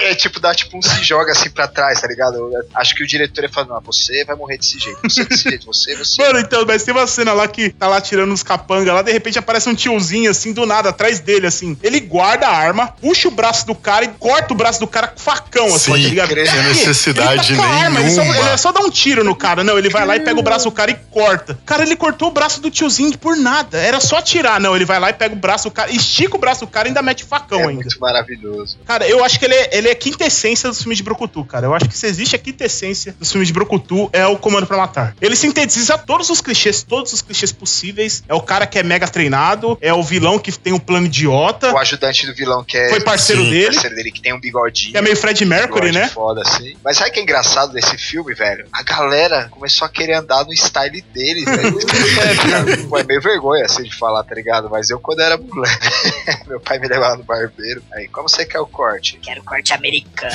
Quero o corte igual o corte do Schwarzenegger, que era tipo meio arrepiadinho em cima. Raspado do lado, né? Passa, Isso, passa a curtão máquina do lado, em cima meio arrepiadinho, mano. Velho, todo mundo tinha uma bota. Todo tipo, mundo uma- tinha um coturno, pá. Isso, que né, era tipo um commander, assim, tá ligado? Sim. E a calça camuflada também, Nossa, né, camuflada, lei, que né? fez um sucesso do caramba na época, cara. Cara, Comando pra Matar é sensacional. Depois aí o cara me, me manda o Predador. Meu, o cara ele sai na mão com o Predador. Literalmente, Então, o? Predador, eu acho assim, o Predador é mais ou menos o mesmo caso do Total Recall, Vingador do Futuro. Acho que é um filme que nem era pra ser um lance brucutu. O Predador é um filme de ficção científica, de ataque Aliás, o, de, o tipo, Vingador, o Vingador Futuro ele é baseado no, nos contos do Philip K. Dick, né? Que é simplesmente um dos escritores mais fodas de ficção científica. O cara escreveu Blade Runner, Minority Report. não tem nada a ver com o teu Schwarzenegger. Acho que foi um lance, tipo assim, começaram a fazer casar estilo com estilo brucutu, velho, tá ligado? É, o tipo, cara é- Predador é... um filme de ficção científica. Falaram, mano, quer saber, velho? Ao invés de a gente botar lá uns soldados, vamos meter, tipo, o Schwarzenegger e no final ele sai na mão com o alienígena, tá ligado? E aí virou um filme. E aí, tipo, acho que o Schwarzenegger falou assim, porra, mano, já que vocês vão dessa ideia, então vamos fazer assim, mano. Vou chamar todo mundo que treina comigo lá na Gold Gym, lá em Venice, tá ligado? crer. Mano, o time do cara só tem maluco gigante, tá ligado? Só, Os mano. cara é Tem soldado. até uma cena desse negão que eu falei pra você que morre no- lá no Comando pra Matar, que tá no helicóptero assim, tá com uma gilete, assim, com uma bique, tipo barbiano assim, seco, tá ligado? Pode crer. Você fala, mano do céu. Aí depois ele começa a se. Até chega uma hora que ele escuta assim, o predador dele quebra a gilete na cara dele. Não, e aquele maluco que, tipo, tem um cara que usa uma metranca giratória, que é maravilhoso também. Metranca giratória, velho, não é possível que exista uma pessoa no mundo que nunca quis atirar com a metralhadora giratória do filme do Predador. tá É ligado? espetacular, Nossa, Tipo, cara. o cara devasta a floresta com aquela metralhadora, tá Que cena desgraçada, né, mano? Chega o cara, pega a metralhadora giratória lá com a Gatling lá e começa. a- Aí depois os caras. O que que tá acontecendo? Fora, você atira também! Caras começam. Devasta metade da floresta, né? Tá ligado? Foda-se velho? guardar munição, foda-se, tá ligado? Pode Vamos crer. derrubar a floresta na bala, É, tipo, tá ligado? o que, que ele tá atirando? Não sei, mas atira também, Pô, cara. O naipe do cara da metralhadora giratória é foda. O maluco tinha bigodinho, Sim. palito na boca, bolado e tinha um chapéu, aquele chapéu tipo missão. De assim, australiano tá caçador, Isso, né? australiano. Tipo- Mano, o cara era muito style. Tinha até um que tinha camisa da MTV. Acho que é o primeiro que morre, é o que tem um óculos assim, tá ligado? Que é arrastado pelo predador. Ah, é, nossa, eu tá não peita lembrava disso, hein, tá cara? ligado? Pode crer, velho. Mas ele morreu primeiro porque ele era, ele era o menos bolado. E no começo do daí. filme, cara, antes de virar a cena que o Predador começa a caçar todo mundo, é um filme de Brocutu. Sim, Aquela hora isso, que eles entram na base lá. Olha o plano do Schwarzenegger, cara, nessa cena. Tá lá o- os mercenários lá, os narcotraficantes tá lá. Tem tipo uma picape velha lá que fica girando a roda pra fazer a bateria funcionar, né? Como se fosse um gerador. Vai o Schwarzenegger lá, ele fala, ó, saca só. Mano, ele levanta a picape e solta no meio dos Pode caras. crer, verdade. Pode O crer. Bagulho era de infiltração. O cara levanta a picape e joga a picape no meio dos caras. Isso que é infiltração foda, né, mano? É o exagero, né, cara? É isso que é da hora do filme do Brucutu. É o exagero. Mano, é, no- é a falta de necessidade das coisas, assim. Cara, pra que necessidade disso? Não tem, mas é legal ver, tá ligado? Então, esse filme dá, dá a impressão que aconteceu foi isso, velho. Tipo, o cara tinha um enredo do lance mais ficção científica, os caras falaram, mano, esse jeito aí não vai fazer sucesso. Pra fazer sucesso em 1987, tem que ter o Schwarzenegger. É, exatamente. Aí, tipo, os caras, crer. colocaram. Eu vou falar um negócio que agora é uma curiosidade, porque antes da gente terminar de gravar os bagulho lá no Countercast, a gente parar de fazer vídeo, um dos últimos vídeos que a gente chegou a gravar, mas nunca foi pro ar, foi um especial do Predador que a gente fez. É, você sabe de onde veio a ideia do filme do Predador? Não, cara. Tem a ver com o Alien, porque o lance do Alien e versus Predador, muito antes de ter o filme, já tinha um game, velho. Tipo assim, anos 90. Eu lembro que eu joguei o game do Alien vs Predador em 95,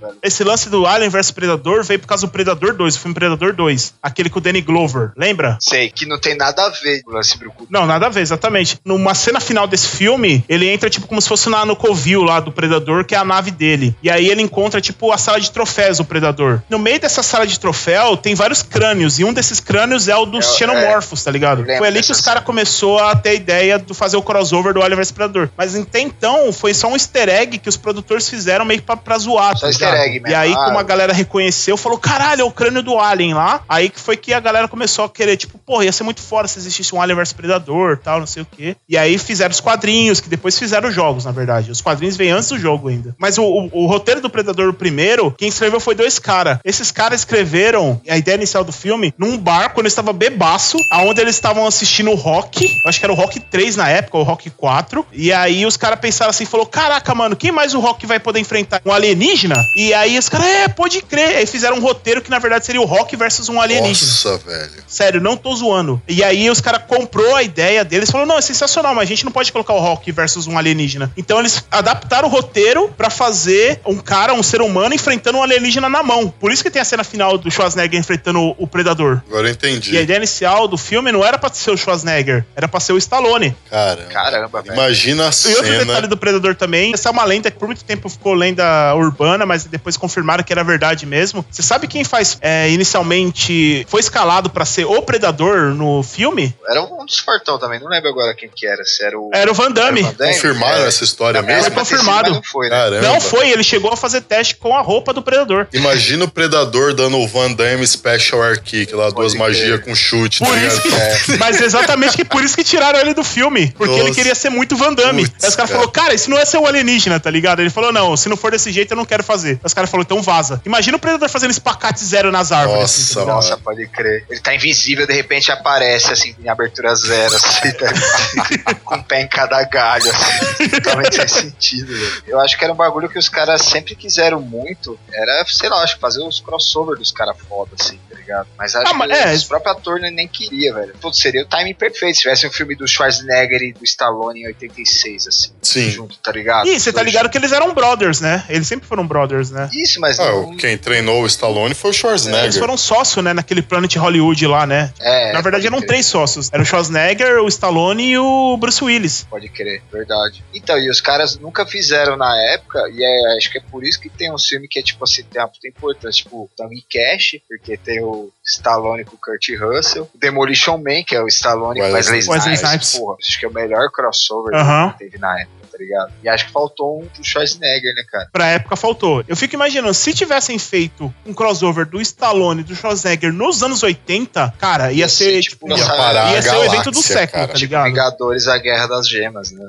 É bem por aí, ia ser isso, cara. Ia ser um negócio surreal, tá ligado? Galera, vocês nos ouvindo aí, vocês estão vendo que isso aqui é assunto pra mais de metro. A gente pode ficar aqui o basicamente de uma eternidade na outra aqui falando desses filmes, relembrando os momentos e tal. Então assim, pra a gente tornar a coisa um pouco mais dinâmica e facilitar a minha vida na hora de editar isso daqui também. A gente vai vir aqui agora com a menção honrosa dos Brucutus. A gente vai citar mais alguns nomes aqui, que eles já vieram na onda, né? Tanto aí do Stallone e do Schwarzenegger. Alguns deles não tiveram tanto brilho no gênero, outros tiveram um tempo considerável ali no pódio também dos, dos Brucutus, né? Cada um com as suas particularidades. Então, vamos lá, né? Uma que a gente tem que falar, né? Que eu acho que talvez foi um dos caras que também deu toda a cara aos estilo Brucutu, que é o Chuck Norris, né? Que é um cara que ele já vem fazendo filme desde os anos 60, né? O Verdade. cara já enfrentou o Bruce Lee e tal, não sei o quê. Mas aí ele só foi começar a fazer filme de Brucutu, assim, foi quando ele fez o Braddock, né? E aí ele meio que assumiu essa pegada, tipo, também do exército do homem só. Porém, é aquela parada, né? Ele é aquele tipo de cara que, se ele tem uma arma na mão e tem um cara na frente dele, ele solta a arma na mão pra descer bicuda no cara. Ele resolvia Exato. tudo na bicuda. É tudo na voadora. Tudo. O cara ele largava a arma pra descer bicuda. Enquanto Pode o. Rambo resolvia no arco e flecha, na metralhadora e na faca, Braddock resolvia na bicuda. E o Braddock também ele virou aquela parada do sinônimo do super-herói americano mesmo, né? Tipo, os Estados Unidos tá com problema, a gente manda o Chuck Norris. Eu Exato. vejo o Chuck Norris, eu já vejo uma bandeira dos Estados Unidos tremulando e ele segurando uma águia. Tá ligado? Segurando a água. O Michael Bay filmando o negócio contra o sol, assim, É, né? não, pode crer, imagina. E aí, ele também tem aquelas ceninhas de efeito. Não sei se vocês lembram no final do Braddock 5. Ele arrebenta o cara, aí o cara fica caído lá dentro da cabana lá. Ao invés dele já, tipo, sei lá, matar logo pro final, ele, tipo, planta uma bomba assim. O cara tá dentro da uma cabana, já caído, ele planta uma bomba e sai andando, assim. Aí, tipo, a câmera dá um coisa quando ele tá longe da barraca, ele só aperta o botão, assim, a barraca explode lá atrás com o maluco dentro. Tipo, É, não, não é total, cara. Tem um filme dele que se chama, acho que o Lobo Solitário aqui no Brasil. Ele é um indígena? N- Não, ele não é. Esse aí é o Protetor. Passava na Ah, sessão é, o da tarde.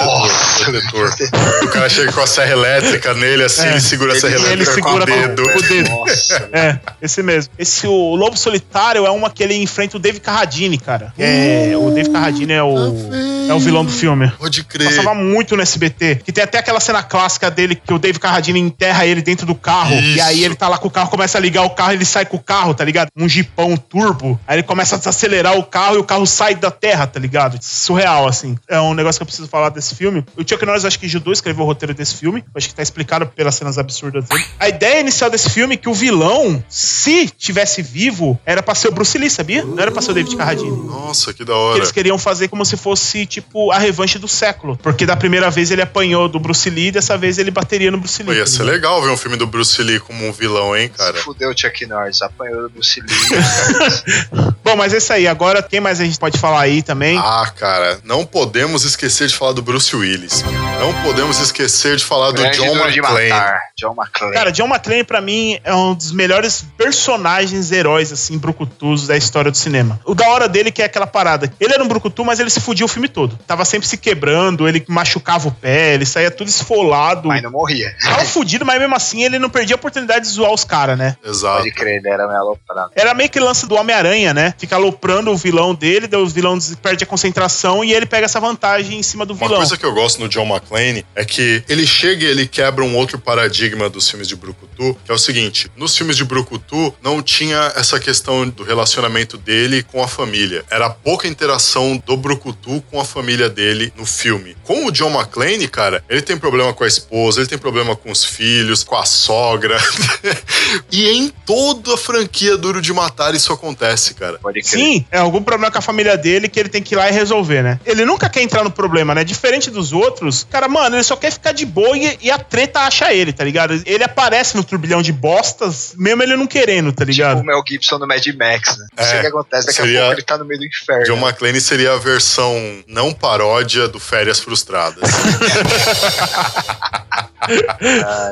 Tá, é, quem mais a gente Van Damme, né, cara? Van a gente Damme. não falou Van do Damme, Van. Damme. Tipo assim, é que o Van Damme, ele, ao mesmo tempo que ele era um, ator de, de filmes e artes marciais, tem alguns filmes dele que tem aquele, aquele quê do, do Brucutu, do Valentão. Tá, cara, tem o Soldado Universal, né? que é um clássico. Tem o Dolph Lundgren no filme também. E isso que eu ia falar, tem o crossover, porque tem o Dolph Lundgren, que é um outro Brucutu. Tem A Colônia. A colônia com o Dennis Rodman. Pode crer, no cara. final ele sai na mão com o... Mickey Hurg. Mickey Mickey Hurg, Hurg. cara. Porra, velho. Esse A Colônia, acho um filme dele bem, bem que segue essa escola. Total, aí. porque a colônia é aquele negócio, né? ele é, aquele, ele é um agente secreto, né? E ele se envolve numa treta lá com o Mickey Hurg, que é um mega terrorista lá. E aí o Mickey Hurg meio que faz um atentado contra ele e a família dele. Ele fica vivo, só que até então o Mickey Hurg não sabe, ele acha que morreu junto. A agência que o Van Damme lá trabalhava meio que pegou ele e levou pra essa colônia, assim, que é tipo uma ilha pra aposentados, assim, pra gente. Como se fosse um negócio de segurança testemunha, assim, tá ligado? O, aí o Van Damme meio que ele tá meio debilitado, assim, parece que ele perdeu os movimentos das pernas. Tem aquela cena clássica dele treinando, né? Tipo, Pode ele crer. preparando lá, fazendo os espacarte, essas coisas clássicas que sempre tem nos filmes dele. Ele foge dessa ilha, volta de novo pro mundo pra encontrar o terrorista. E aí, quando ele encontra o Dennis Rodman, que ajuda ele, que é tipo um hacker, que ajuda a encontrar o Mickey Hurg lá, tá ligado? Eu acho esse um filme legal e, e acho que tá dentro do tema, né, cara? Total, Total. tá Tem um outro filme dele também que é. Lembra do Alvo? É, O alvo é é. aquele que é tipo um jogo que caçam as pessoas e tal. Cara, é um filme que o Van Damme tem mullet. Exatamente. Ah, é esse mesmo. Volumoso, esse mesmo. assim. Viril, né? É,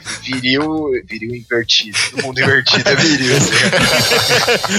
Não, tem o. E tem uma cena clássica desse filme que é o que ele pega a cobra e dá um soco na cobra, a cobra desmaia. Ah, esse mesmo, esse mesmo.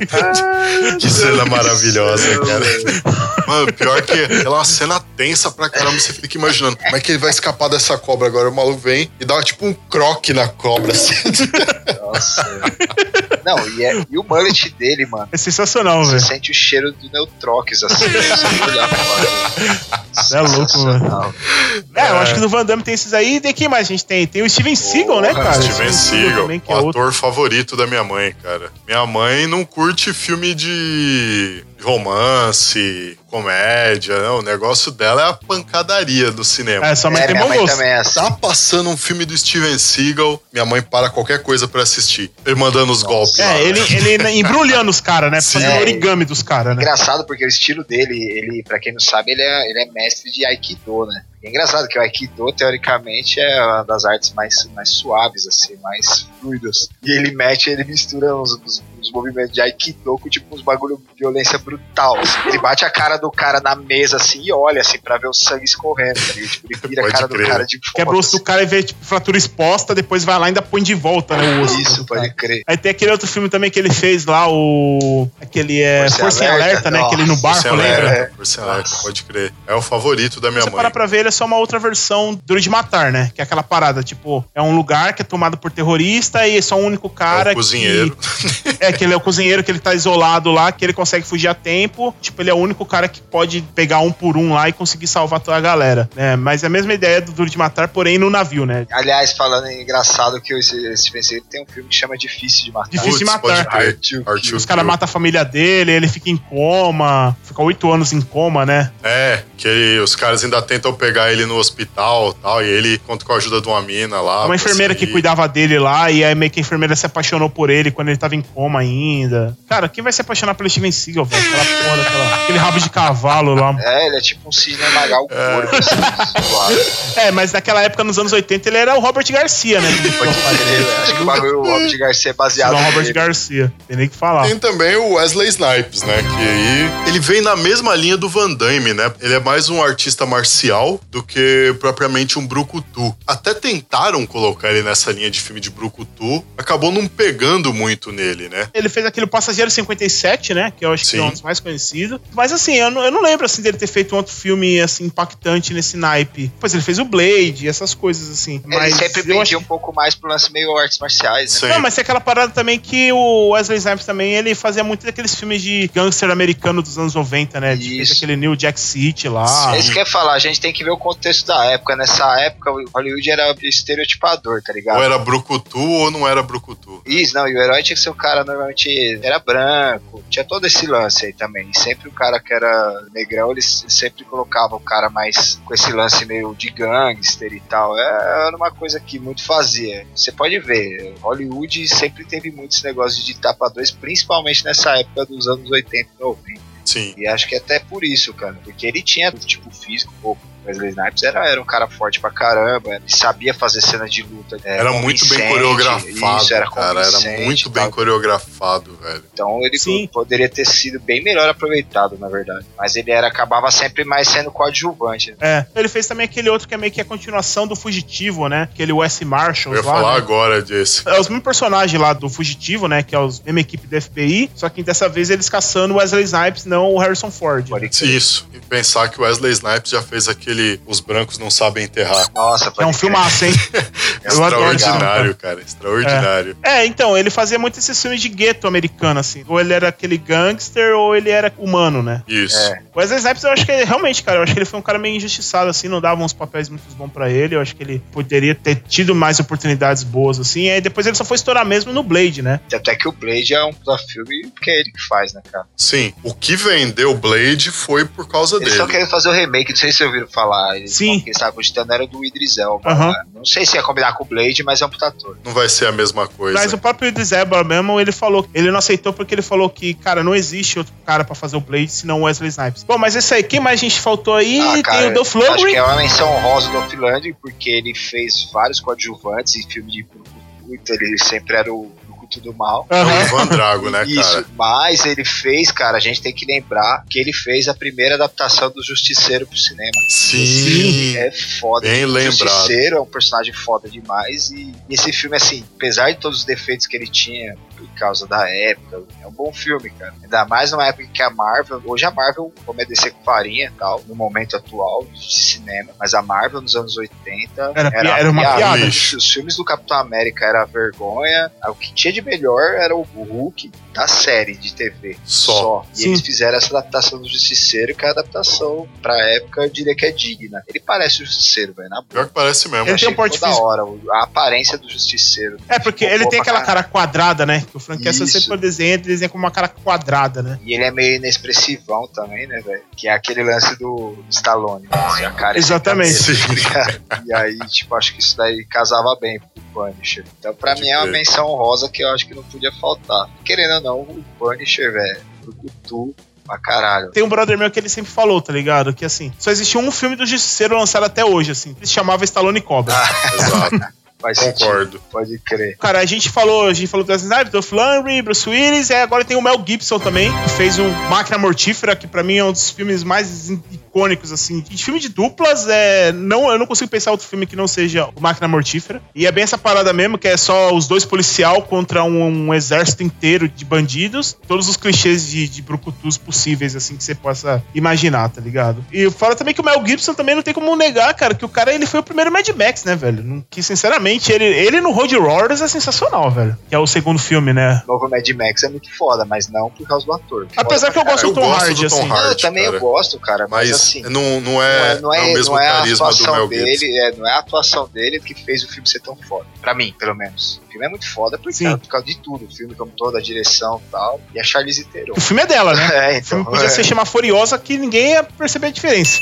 e o Mel Gibson, acho que você tinha até comentado, né? Daquele O Troco, que é sensacional. Dos filmes que você assiste, velho, você fica lembrando dele e depois, sei lá, toda vez que eu assisto, cara, eu fico com ele na cabeça pelo menos uma semana, cara, lembrando Ah, assim. mano, o troco é espetacular, cara. É a história é foda. muito boa, o plot twist do filme é muito bom. Ele consegue esquematizar a vingança dele direitinho, assim, cara. Mano, é A fantástico. macheza do cara aguentar o maluco marretando o pé dele lá, velho, na, na cena de tortura lá. Puta que pariu. Nossa, ali foi Cê é Realmente, mano. Tem a cena que ele chega na casa que ele morava lá com a ex-mulher dele. É, mano, é muito hardcore essa cena assim, tipo, de absurdo. assim. tipo, ele tá assim, velho. Aí a mina dele chega chapada, que a mina dele é, tipo, usuária de droga lá e tal. Aí ele fala, algumas coisas nunca mudam. Mano, ele chega e dá, tipo, uma mega voadora na porta, assim. A mina tá atrás da porta, mete uma apertada na cara e cai desmaiado. Eu falei, Nossa, Nossa, que maluco que você lançou, né?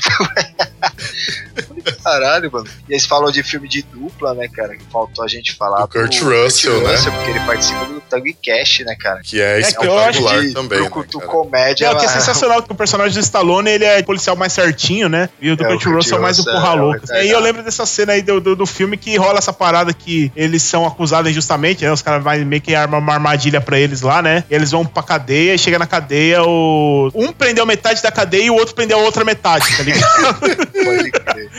E aí os caras falando, é, não, vou matar, não sei o que, não sei o que. Aí os caras têm que fugir da cadeia ao mesmo tempo que não pode deixar os caras pegar eles pra matar eles, tá ligado? É sensacional, velho. Porra. E ele fez também uma outra obra-prima dos anos 80, né? Que é o Fuga de Nova York. Nova Cara, York. Snake Plissken, cara, pra mim é um dos personagens tão icônicos quanto foi, por exemplo, o John Rambo, ou o John Matrix, ou o, o Riggs do Máquina Mortífera. Cara, pra mim ele é um personagem tão icônico assim quanto qualquer um Boa desses. demais, cara. Pena que ele não foi muito bem aproveitado, porque depois do Fuga de Nova York, a única coisa que ele fez foi Fuga de Los Angeles, que não é lá Nem essas vale coisas. Mas ele é um personagem muito foda que eu acho que se o John Carpenter tivesse investido um pouco mais, assim, no personagem, talvez ele seria tão icônico quanto qualquer um desses que a gente citou anteriormente, assim, tipo Braddock. Mais que o Braddock, com certeza. Sem dúvida. Sem dúvida. E o plot, cara, o plot da história é sensacional. Tipo, cara, é o plot mais brucutu que existe. O avião do presidente dos Estados Unidos caiu lá em Nova York, lá que tá tomada lá por bandidos. Pô, como a gente vai resgatar o presidente dos Estados Unidos? Ah, vamos mandar um outro bandido resgatar o presidente dos Estados Unidos. Sensacional.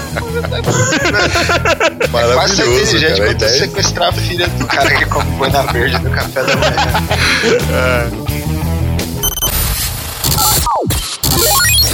Lepopcast.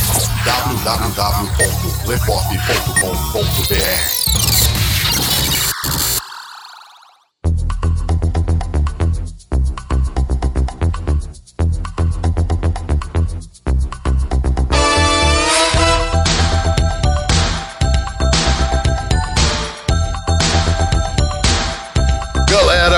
vocês terem uma ideia de como isso aqui é um podcast sobre brucutus, o tema é tão brucutu, mas tão brucutu, que simplesmente acabou a energia na, met- na gravação.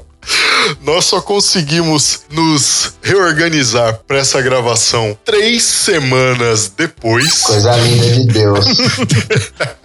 Galera, passou três semanas entre o primeiro bloco e o segundo bloco agora, porque a nossa gravação do segundo bloco se perdeu, a queda de energia. E aqui do segundo bloco, a gente tá aqui há três horas tentando gravar com problema. O problema de Pode áudio. dizer que foi o podcast mais longo da história, né? Porque a gente começou no ano passado e terminamos nesse ano, né? Pode, Pode pode crer, crer, velho. Pode crer. Episódio mais abençoado da história. Pô, a gente começou em 2017 e vai acabar o negócio em Já 2018, posso cara. perguntar pra vocês aí o que eu não pude perguntar antes, porque a gente começou a gravar em, em dezembro ainda, né? Pô, como é que foi a virada de ano de vocês aí? É verdade, é verdade. Agora dá pra falar mesmo. Cara, a minha, a minha, na verdade, foi assim: eu passei na casa do meu irmão, tá ligado? Ele fez um churrasquinho lá com, com a família dele. E aí só tá eu e meu pai aqui na casa. E aí a gente foi lá passar na casa do meu irmão. E aí sei que dei meia-noite. E aí eu fui trombar a molecada lá na rua lá e ficamos bebendo até 5 horas da manhã, tá ligado? Essa foi minha virada de ano. E você, Altran? A minha foi cozidão aqui com a patroa, meus três filhos, meus três cachorros, comendo porcaria e, e bebendo. Aí, olha só que Eu olhei pro relógio, na hora que deu sono eu fui dormir, mas já tava daquele jeito já. E vinha. já É. travadão, né? Festa de fim de ano serve pra isso, pra você ficar bêbado e ficar gordo. É, exatamente. É as duas O coisas. Natal é pra ficar gordo e o, e o Ano Novo é pra ficar bêbado. Pode eu crer, fico né? gordo e bêbado nos dois, velho. Eu sou a Se a gente for fazer uma comparação, o Natal a gente come mais do que bebe. Tá com a mãe, tá com a tia, tá com aquela avó, tá É, ligado? dá aquela ficar- segurada marota, É, já, já a pessoa fica gorfando na frente da tia lá, o que que vai pensar, Ninguém tá quer dar? PT na frente da avó. É, né? exatamente. Pode crer, aí não vira. Ah, bem, Samuel. Putz, que bosta, cara. Bom, eu passei a virada de ano com a minha mina. Como a gente não bebe, então a gente só passou curtindo mesmo. A gente foi tudo mais de boa. É bom, galera. É isso aí. A gente vai tentar dar continuidade nesse episódio épico Talvez a gente aqui. acaba esse 2019. De preferência em 2019. E, galera, olha, eu não sei em quanto que já está editado aí o que vocês estão ouvindo, mas o primeiro bloco deu três horas de gravação. Editado eu não tenho a menor ideia. A gente vai tentar fazer esse segundo e terceiro bloco, talvez num tempo menor. Assim esperamos, né? grila. Galera, nesse segundo bloco agora nós vamos falar aqui do apogeu à queda. A gente vai abordar aqui o boom dos filmes de brucutus, né? O declínio deles, nomes que ninguém nunca deu a mínima e algumas curiosidades, né? Bora lá começar isso daqui logo, né? A gente comentou dos maiores nomes, né? A gente falou do Stallone, falou do Schwarzenegger, falamos do Van Damme, Chuck Norris e vários outros nomes aí. Eu acho que nos anos 80, né, quando veio aquele boom, vários filmes de brucutus, foi chegando uma hora que saturou, né, cara? A galera meio que ficou de saco cheio de ficar vendo sempre aquele mesmo tipo de filme, que é o cara durão, que sai matando todo mundo no final, tá ligado? Um dos fatores principais também que eu acho que a galera perder meio que interesse nessa ideia assim do marrentão fortão que sai matando todo mundo. Eu acho que tem um filme, né, cara, que foi a grande divisor de água aí, que foi o Jurassic Park, né? Que trouxe a revolução da computação gráfica, né? E meio que a galera começou a, tipo, curtir mais esse tipo de filme, né? A galera não se preocupava muito, assim, tipo, mais com o personagem, assim, quem era o ator, quem era o herói. A galera queria mais saber, tipo, cara, era aquele filme que tinha mais efeitos especiais foda, era o que valia a pena, né? E tanto que foi quando começou a vir, tipo, Independence Day, Verdade. começou a vir esses filmes de tragédia, né? É Armagedon, Impacto Profundo. Eu acho que também é outro fator, né? Além dos efeitos especiais, os próprios atores já estavam meio de saco cheio de querer fazer o mesmo tipo de filme, né? Foi aí quando os atores começaram a tentar fazer outros tipos, tipo, por exemplo, o Schwarzenegger resolveu fazer mais filme de comédia, né? Foi quando ele fez aquele Júnior, Ah, tá ligado? E isso. muita gente criticou, Tem a tal. raiva pô. da porra desses filmes. Nossa, dois. Tipo, aí faz um filme que o cara fica grávido, tá ligado? Schwarzenegger. É o cara que Mano. comia boina verde no café da manhã, tá ligado? é, é muito bizarro, assim, cara. É inaceitável, assim. E o Stallone mesmo meio que começou a querer voltar de novo a fazer filme de drama, né? Eu lembro que ele fez aquele Copland, que era um filme mó sério e É um tal. filme pesado esse filme aí. É, exatamente. Tipo, envolve lance de corrupção da polícia e tudo mais. Eu aluguei esse filme na época, eu lembro que eu falei, cara, é filme do Stallone, né? De polícia, mano. Acho que vai ser tipo o pique Charles Bronson, né, mano? Mano, vai sair matando geral. E não, cara, o filme é mó sério, mó tenso, a história é mó pesada, assim. E eu não entendendo nada da história. Eu era pirralho, tinha, sei lá, 11, 12 anos. Falei, cara, cadê o Rambo, velho? Eu quero É, tiro. Foda. Inclusive, Cadê o perso- personagem de- do Stallone nesse filme aí é tipo é o cara mais desgostoso com, com o lance da polícia e tal. Tipo, ele é totalmente foda-se, assim, tá ligado? E assim, é, é difícil também saber o que parte da iniciativa do público, o que parte da iniciativa dos atores e o que parte também da iniciativa da, assim, da, da, Das da grande cúpula de Hollywood, né, das produtoras, o que, que os caras querem, porque assim, é, Hollywood movimenta bilhões e tem coisa que eles. É, tipo assim, a, a- divulgação de produto, ou de, de seja lá o que seja que eles queiram divulgar no filme. De repente pode ser grandes empresas de, de efeitos especiais que começou a fazer um lobby maior pra, tipo, não, a gente tem que ter mais participação Os aí. caras tá? lá têm uma ideia de product placement diferente daqui, né? Sim, De sim. repente isso pode ter influenciado também, né? Também. É, é, vale lembrar também que os anos 90 teve o boom da era digital, né? Foi quando as pessoas começou a ter acesso a computador em casa, né? Foi quando veio o Windows, Verdade. né? Veio o Windows 95 e tal. Aquele filme lá, aquele começou- Hackers, né? Com Angelina Pô, Jolie. pode crer. velho. Piratas da internet, Piratas, né? piratas da Era internet. Piratas do né? computador, uma coisa assim, né? Era Piratas alguma coisa. Era né? mó Piratas- brega, assim, era tipo os anos 90 no, no estilo mais safado que pode existir do- dos anos 90, tá ligado? Totalmente. Tipo, todos os clichês dos anos 90. Tipo, a galera usando aquelas roupas largona, pique rapper, com aquelas boina virada pra trás, tá ligado? Tipo, macacão andando de roller, né, cara? Que é a moda nos anos é 90 andar de roller, né? pode crer. Cara, roller é muitos anos 90, tá Mano, ligado? Tipo, E eu andava com a galera do skate, assim, né? Eu nunca, nunca fui de andar de skate, mas eu sempre andei com os caras, tá ligado? Eu curto skate desde pivete, mano, e os caras achavam, tipo assim, Esses roller aí, mano. esses Era, malucos tinha- cuzão. Os caras Exatamente, tinha a treta dos assim, né? skate com os rollers, É, né? Os caras tá ligado? achavam que os rollers eram mó, mó. Putz, verdade. O filme é Hackers Piratas de Computador. Isso. Exatamente. Os anos 90 marcou por muito isso, né, cara? Talvez a grande revolução digital, né? Que a galera queria só efeitos especiais, aquele filme que tinha mais efeito. É, os atores já estavam de saco cheio de fazer o mesmo tipo de filme. E eu acho que o terceiro fator, que é o que a gente vai entrar agora, é o fato que começou uma enxurrada de um monte de filmes de baixo orçamento com uns atores muito ruins, assim? Porque foi quando estourou a época das locadoras, né? Tinha muito daqueles filmes que não ia pro cinema, né? Que já começou a vir Ia aqueles direto os pra home video. locadora. É, Verdade. Exatamente, os, home os video. home video. E aí começou a ter muito desses filmes de ação com esses atores mequetrefe lotando as prateleiras, assim. Você vê que toda semana tinha um filme novo desse filho da puta, tá ligado? E você fala, mano, o cara é muito ruim, velho. O cara não sabe nem lutar e tá aí fazendo filme. Tipo o maldito Mark da Casca.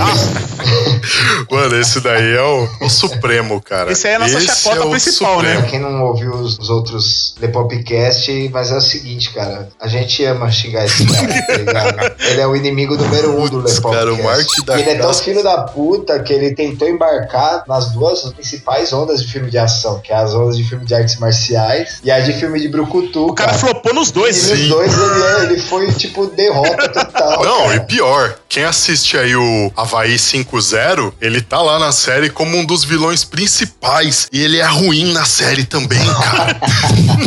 Nossa. Ele é O horrível na ser- série, cara. Pensei que ele era ruim de ruindade, não, mas ele é ruim de atuação É, mesmo. a atuação dele é velho. ruim. Eu não vou dar spoiler da série aí, o pessoal assista a série depois. Mas ele é um vilão, ele tem conhecimento de arte marcial e tal. Mas, cara, as cenas de luta, velho. É muito mal coreografadas, né, Que cara? É uns negócios tristeza, muito feios. cara. Como todos os filmes dele. real ele seja um cara da hora, mano. Mas, o- mas o que você quer esperar do cara que fez Double Dragon? Nossa senhora, eu não lembro desse filme, pelo amor de Deus. Pacto dos Lobos. O que você quer esperar de um cara que fez capoeira, esporte e sangrento? Mano, o que esperar do cara que fez o filme do Corvo que não era o Corvo, tá ligado? É, velho. pode crer, É o né, substituto, mano? ele é. Sobressalente. Eu acho que foi também um dos outros fatores também, né, que eu acho que incentivou essa queda de querer esses filmes de brucutus, filmes de ação no cinema, foi a morte, né, do Brandon Lee, né, lá no Corvo, né. A galera acho que ficou meio com medo desses negócios de querer fazer filme muito de ação, assim. Se já morreu um, né, mano, é fácil morrer qualquer outro, né, mano. Começou a vir esses atores ruins aí, veio o Mark da Casco, né, aproveitou a crista da onda, que a galera tava meio que em baixa. Vamos pegar esse filão aí, né, já que os caras não querem fazer, a gente pega, né, mas, Sim. cara, era melhor não ter pego, tá ligado? Continuava, sei lá, dando cursinho de karatê no bairro. Aí veio o Laurêncio Lamas. Nossa senhora, esse aquela aí. motoca. o Renegado, lembra? A série dele? O infelizmente Renegado. eu lembro, cara. Que bagulho horrível, Mano, mano. ele com aquele rabinho de cavalo dele andando naquela Harley. Era, Era o muito cúmulo da breguice, cara. Laurenzio Lamas, cara. Eu vi esse cara já. Eu nem, eu nem riscava pegar um filme dele. Eu já sabia que era ruim. Esses caras vinham fazendo uns filmes desde muito tempo, velho. Aqui, sei lá, cara. Até as locadoras, até o universo vasto, que era uma locadora que só Exatamente. na época, sabe? Acho que, tipo, conseguia filtrar, falava, não, isso aqui é muito ruim, deixa eu deixar escondido aqui atrás, tá ligado? Deixa eu só fazer um, um comentário aqui, outra, aproveitando. Se você tem menos de 30 anos e não sabe o que que é uma locadora, tipo, locadora é tipo uma Netflix. Só que você ia até no lugar e tinha lá uma opção de um monte de fita e você tinha que escolher, tá ligado? A diferença é que o Netflix você aparece na sua tela aquele monte de opção de filme e você nunca escolhe nada. e tem a diferença foda, cara. Netflix tem as porra das estrelinhas. Não tinha estrelinha, mano. É, No máximo É, tinha tipo, aquelas bolinhas coloridas lá, tipo, lançamento, super lançamento, Isso, 24 Mas a horas. qualidade não, não tinha nada atestando a qualidade, velho. Então você corria o risco de ir lá e sair com, tipo, o remo desarmado e perigoso.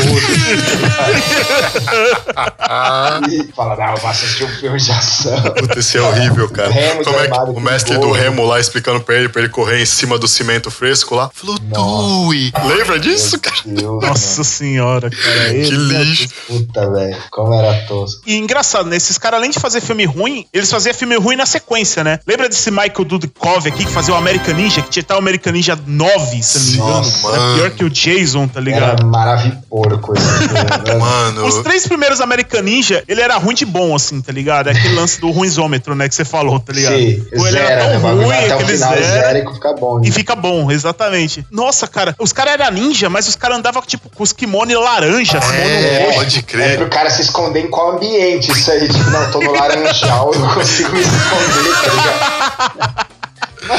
Nossa, velho, que horrível, sentido, Ninja usando metralhadora. tá ligado? É, crer, né? cara, não, se era um bagulho igual no, no Jiraiya, tinha isso, velho. Mas o Jiraiya era pra criança, cara. tinha um ninja que tinha cabeça de míssil, o cara não conseguia nem mover a cabeça, porque, tipo, era de míssil, o cara dava vestido de branco. o cara vai se, se esconder aonde, tá ligado? Mas, é, você fala, não, é pra criança e tal, é pra molecada. Agora, velho, o cara fazer um filme, mano, conseguiu orçamento em Hollywood. Aí o cara fala, não, o cara é, é um ninja. É, aí só que ele usa uma, uma roupa laranja. Era nada a ver, Puta foda. E o American Ninja tinha as cenas dele treinando de também. Tinha. Não, não dá pra entender, né, cara? É uma mistura meio de ninja com Um boina verde. boina verde, né?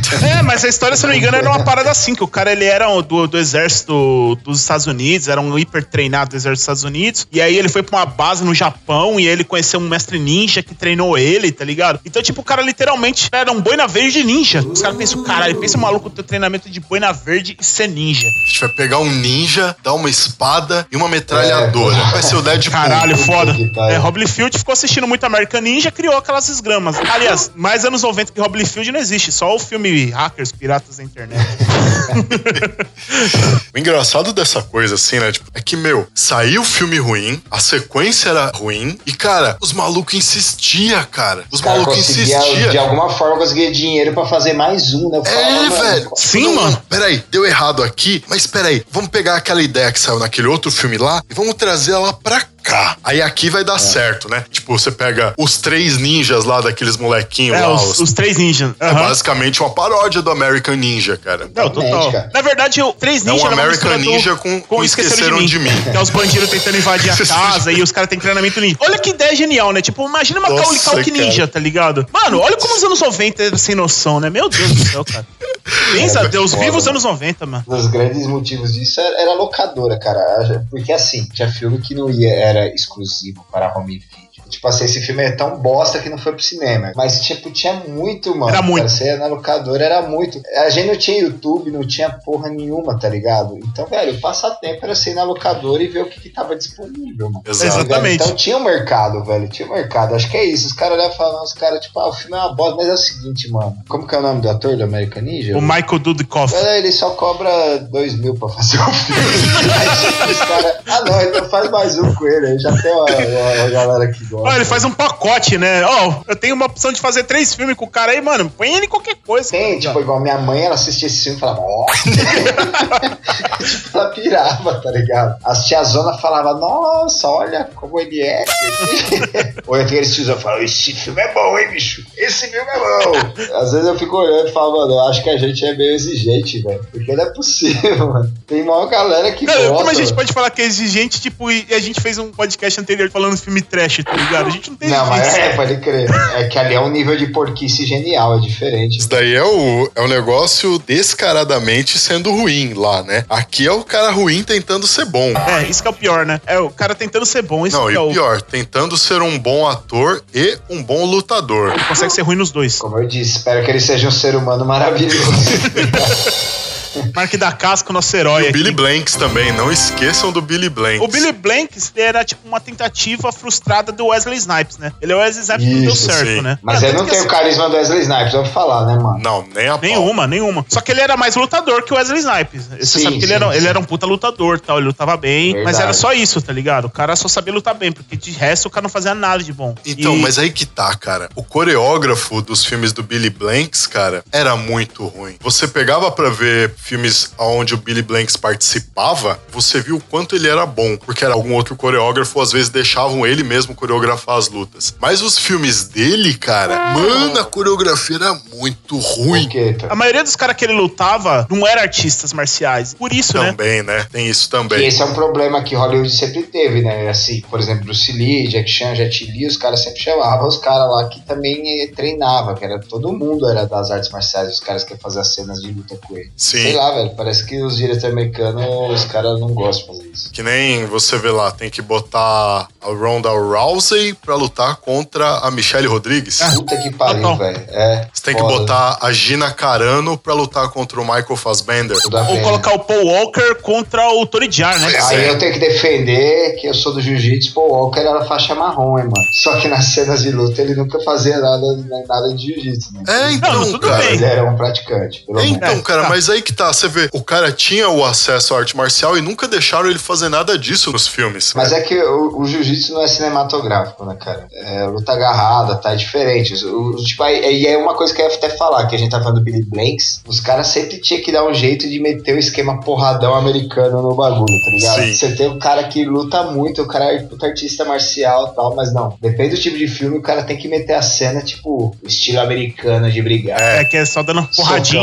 Socão, é. empurrando no outro, né? Tipo, um jogando o outro nas coisas, né? Joga na parede, Isso. joga na mesa e joga na janela. Isso, É, tem que é. ter, exato. Que aí é onde caga, cara. E o lance de você ter um cara que sabe fazer as cenas de luta da hora, eu esqueci, assim, que o cara que sabe lutar, se não tiver um coreógrafo da hora, isso daí tá provado naquele. Não sei se já, já assistiram aquele é, Metal. Tem no Netflix, Metal Harlot Chronicles. Ah, o Metal Harlu, né? Isso. Você viu quem que luta no, prime no primeiro episódio? Quem luta? Michael J. White contra o. O Boica. Ah, o Qual que é o nome Scott? Adkins. Scott Adkins, né? Scott Adkins. Pô, os dois caras lutam Os muito, dois. velho. Só que, tipo, os caras fazem uma luta mó feia, É aquele lá que eles lutam com espada, né? Medievalzão, né? Isso, isso, esse Puta, mesmo. aquele é né? meio medieval. É, o futurista. Metal, é Metal Hurlar. Isso, pô, são os dois caras que melhor luta da atualidade, velho. E a cena de luta é uma fuleira, mano. Por quê? Porque é mal coreografada, mal dirigida, sei É lá. mal tudo, né? É horrível, cara. aqueles dois caras sabem lutar. É, você vê eles lá no o Lutador, né? O lutador do caralho. É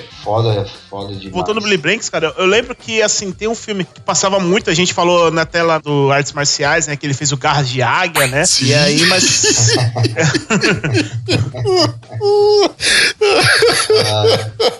É foda a gente mano. E depois foi zoado no, no Telaclass, né? Pelos caras do Hermes e Renato, É. que fizeram o Garras de Baitola, né? Baitola. Garras de Baitola. Mas ele fez também um outro filme, cara, que, mano, chegou a passar, tipo, na Globo, assim, horário nobre, cara. e Tela quente, coisa assim. Eu esqueci o nome do filme agora, mas é um filme, cara, é uma cópia descarada, sem vergonha, do Karate Kid. É a mesma pegada. É aquele moleque que vai pra escola, começa a sofrer bullying, a galera vai lá, dá um pau nele porque ele gosta da menina, e a menina é do cara do esporte, que não sei o quê. E aí, só que em vez do o Sr. Miyagi ser, tipo, o zelador do prédio dele, ele é o faxineiro do colégio. E é o Billy Blanks. Eu nunca vi esse daí, Não, cara. tem um outro que ele fez que é a mesma história do Grande Dragão Branco. Só que Sério? é com ele. Chama Punhos de Sangue. É o mesmo esquema, cara. Ele tipo tá lá e o cara mata o irmão dele numa luta, mata o irmão dele, ele vai lá pra vingar, tá ligado? Pra lutar no torneio e vingar. Não, não, não, não é o Grande Dragão Branco, é o Kickboxer. É o a kickbox, história. isso, Kickbox. kickbox. Esse do que eu tô falando, que é uma cópia do Karate Kid, tudo é igual, assim. Até o lance do treinamento, tá ligado? Tipo, de pintar o muro, de esfregar a parede, esse tipo de coisa, assim. É igualzinho, cara. Só que a diferença é que desde ser o Sr. Miyagi, aquele tiozinho gente fina, era um negão maromba, tá ligado? Sim, beleza. E no final tinha esse mesmo lance que eles participavam de um torneio de artes marciais, lógico, o cara ganhava uma técnica proibida, né? E ficava famoso no colégio. Técnica proibida, né? Não, mas é verdade. Você tá ligado que o Karate Kid o, o- era pro Daniel San ter perdido a luta, né? Porque Sim. ele acertou na cara do oponente dele. E não podia chute na, chute na rosto, cara né, é. Exatamente. É, é punição que o cara é desclassificado na hora. Daniel perdeu aquela luta. Ele roubou na cara larga. Depois que veio esses, esses ator meia bomba aí, né? Esses ator série B, né? Começou a vir é, aquele negócio dos caras começar a meter lutador de WWE, né? De WWE, wrestler, né? crer. Tentando encontrar um novo The Rock, né? Quando o The Rock estourou na múmia, né? Que ele fez a múmia, o retorno da múmia, né? Isso. Depois ele fez o Escorpião Rei e tal. Acho e que ele. o protagonista, acho que primeiro foi o Escorpião Rei. Sim, né? é, no Retorno da Múmia ele era o Não, vilão. né? mas, mas antes disso ainda, cara, lá no. Como é que era o nome? Lá, o, aquele programa que a gente comentou no, no Le Popcast lá sobre artes marciais. WMC Master? Isso, o WMC Masters, Masters lá. Lembra do Red Dragon? O Chris Casamassa? Aham. Então, ele fez o Scorpion no primeiro filme dos Mortal Kombat. Sério? Sério? Quem deu uma primeira estourada ali foi ele, antes do The Rock ainda. O problema é que morreu ali. deu um flop ali. ele foi o primeiro a sair de um programa desse, né? Pai, foi pro cinema e deu flop logo de cara.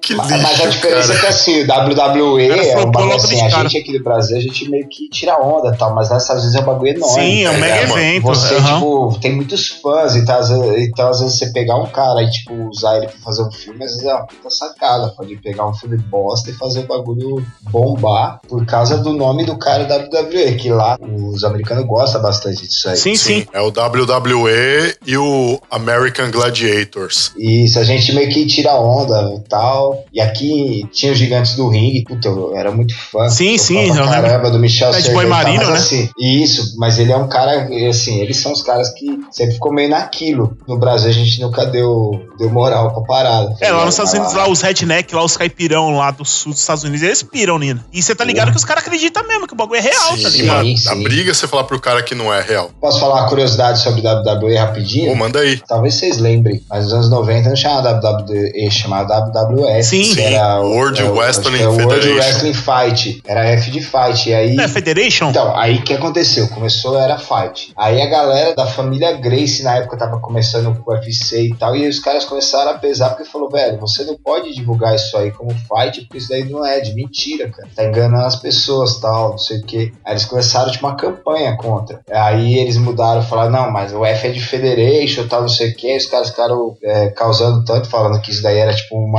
Estava enganando as pessoas, né? Porque nunca foi luta, é coreografia, apesar dos caras tem que ser bons fazer, mas não é luta. Aí eles mudaram pra Age Entertainment, né? Entretenimento. Curiosidade. É, não, interessante, é bom saber. Aí então, aí já voltando ao assunto aqui, aí começou a vir esses negócios que os caras queriam achar um novo The Rock, né? Aí chamaram esse, o Steven Austin, né, cara, que é aquele carecão, que ele sempre sabe que faz Sim, capanga. enorme, tem uns 4 metros de altura. É, todos os filmes dele sempre é o capanga. Mas ele começou sendo.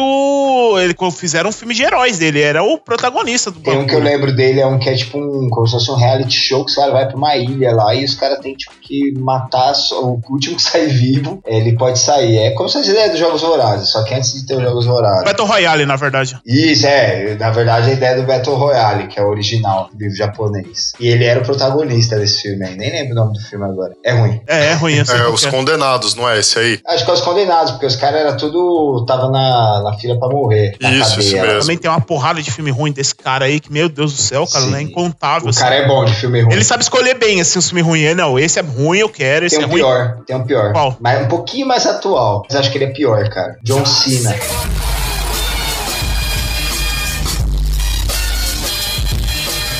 John Cena, exatamente. Mano, meu Deus do céu, ele também é um caso dos caras WWE que foi fazer filme, que os caras colocou ele pra fazer filme, mas, mano, o filme dele é ruim nível assim, profissional. É ruim, mano. É, é o prêmio Mark da Casco de atuação, né? Pô, mano, a gente podia criar. Você acabou de, de dar a ideia pro Le Popcast, tinha que criar o prêmio anual, todo ano dar o prêmio Mark da Cascos de atuação. Putz, alguém, cara. velho. Nossa, mano, eu vou fazer, cara. Eu vou O fazer. Mano do Lepopcast céu, tem, prêmio tem Mark da ser Casco. O, o criador desse prêmio, o prêmio Mark da Cascos, e tem que ficar famoso pro, pro Mark da Cascos saber. pra ele retweetar a gente, é- tá ligado? Ele fala, eu sou um exemplo lá no Brasil. mano. Putz, eu vou Porra. criar, cara. Já está criado. Está criado aqui. Prêmio Mark da Cascos. não, não, aqui, ó. Pra fechar, ó, compromisso com vocês, galera, ouvindo a gente aqui no Lepopcast. Esse aqui é o primeiro podcast de 2018. O Altran, o, Lu- o Luiz, o Carlo eu. No último episódio do Lepopcast desse ano, a gente vai lançar aqui o prêmio Mark da Cascos 2018 e a gente vai achar acertar as categorias aqui. Nossa. Combinado? Demorou. Unidade suprema na atuação. Prêmio Mark da Cascos, hein, galera? Último episódio do ano, hein? Caralho.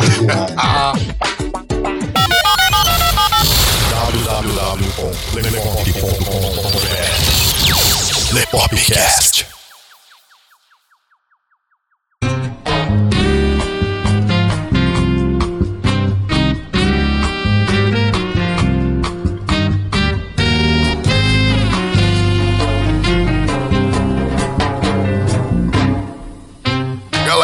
Terceiro bloco, 28 tentativa. Puta que pariu. Tem 55. Galera, vocês não têm noção treta que tá sendo pra gravar isso daqui. A gente devia fazer um making off disso qualquer dia. É, é sério. Já deu problema de áudio, já deu problema de internet, problema de atualização do Windows, atualização do Skype. Problema não Já faltou. são duas e meia da manhã. É, já são duas e meia da manhã. Tipo, das duas, uma. Ou esse vai ser o melhor podcast da história do Lepopcast, ou vai ser o, o Ou ele vai ganhar o prêmio Mark da Cascos nos podcasts. O sério concorrente, né, cara? Certificado Mark da Cascos de desqualidade. Putz, velho. O que já deu de problema aqui, galera, vocês não têm a menor noção. E se a gente contar, vocês não acreditam.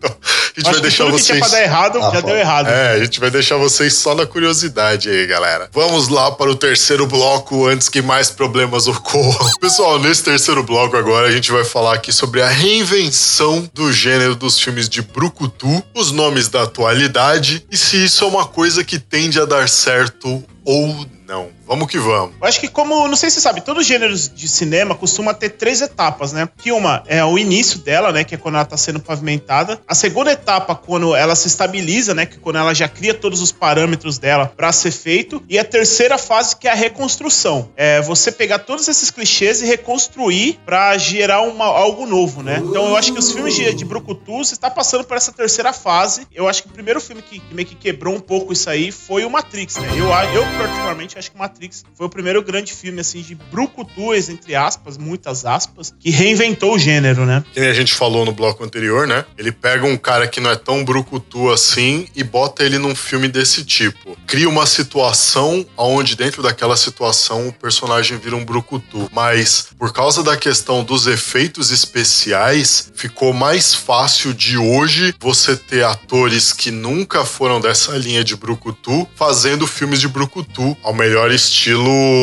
Jason Bourne, por exemplo. Sim, Ou sim. mesmo o Daniel Craig com o 007, 007. dele lá por causa do Bourne, que reinventou tudo. E a câmera tremida do Bourne lá tal, que dá uma ajuda nas cenas de luta e tal. Verdade. Exatamente. Porque igual você falou, você deu um bom exemplo. Eu acho que o Bourne, ele reinventou, na verdade, o gênero de espionagem, né? Principalmente os filmes do. James Bond. Porque os filmes de James Bond já tava meio que em decadência, assim, né? Na época do Pierce Brosnan, assim. Cada filme tava tendo, tipo, cada vez menos interesse do público mais novo, né? Quando veio o Jason Bourne, já é com toda essa estética nova, esse negócio que as porradas parecem ser mais verdadeira mesmo, né? Você sente. O 007 James Bond sempre teve aquela parada dele ser intocável, né? O cara era quase um, deus. Sim. Todos os tiros dele acertava todos e ninguém acertava ele, o cara saía ileso, cabelo penteado e a roupa em perfeito estado. né? Basicamente o Steven Seagal. Exatamente. Nada tocava o rabo de cavalo dele, né? E aí veio que, tipo, que quando os caras fizeram o Cassino Royale, né? Eles seguiram essa ideia mais ou menos do Jason Bourne, que é, é o James Bond porradeiro, porém você vê que ele apanha o filme todo, né? Você vê que ele se machuca, os caras passam ele por tortura e todo esse tipo de situação, assim. Tem aquela cena que ele quase morre lá, que ele tem que ir no carro lá e, e injetar lá um negócio pra não morrer de parada cardíaca e tal. Foi, é bem legal, assim. Eu acho que o, o Bourne foi um bom exemplo aí que você deu da reconstrução do gênero aí, né? Sim.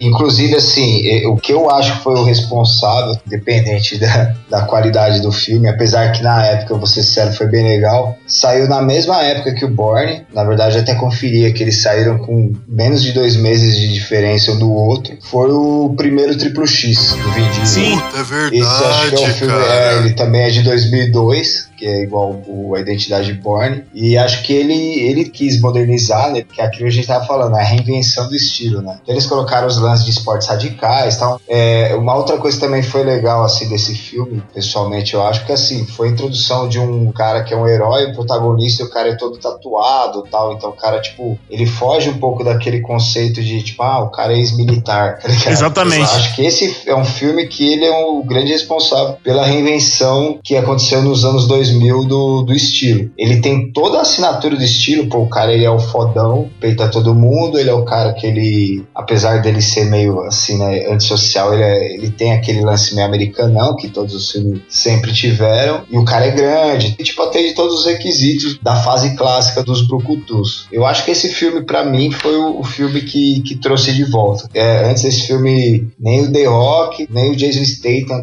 tava nessa lei, que a gente provavelmente vai falar deles daqui a pouco, né? Já que eles fazem parte da- dessa nova geração. Nenhum deles estava seguindo essa linha Não, nessa especificamente. época o Jason Statham tava no revólver. Isso. Isso. Com o Guy Guy Ritchie. Exatamente. Guy Ele fazia esses E filmes. já não tinha, nem- é, não tinha muito a ver com esse estilo, né? E acho que, sei lá, pra mim foi o Vin Diesel, eu acho que ele foi o, o start da volta mesmo, assim, pro estilo clássico mesmo. O Vin Diesel, nessa virada do milênio, né? Final dos anos 90, início dos anos 2000, quando o gênero tava bem em baixa, ele veio com três filmes aí que de repente foi o estopim pra essa nova geração de filmes de brucutus, né? O primeiro foi o Ridicks, né, cara? Que foi aquela, o Eclipse Total, né? Eclipse Mortal. Eclipse Mortal. Eclipse Mortal. Pode crer. Que ele já veio fazendo o Riddick lá, que é aquele cara B10, né? Tipo, fodão, tem que enfrentar, tipo, uma horda de Sim. alienígenas e essas coisas. Que eu achei sensacional. Aliás, é um dos filmes que eu mais gosto do Vin Diesel, apesar de eu não, não ser fã do ator. Aí ele fez o Triplo X, e aí depois ele viria fazer o filme que ele ia ficar conhecido mundialmente mesmo, que foi que estourou ele, que foi o Velozes e Furiosos, né? O Velozes e Furiosos não deixa de ser um filme de brucutu,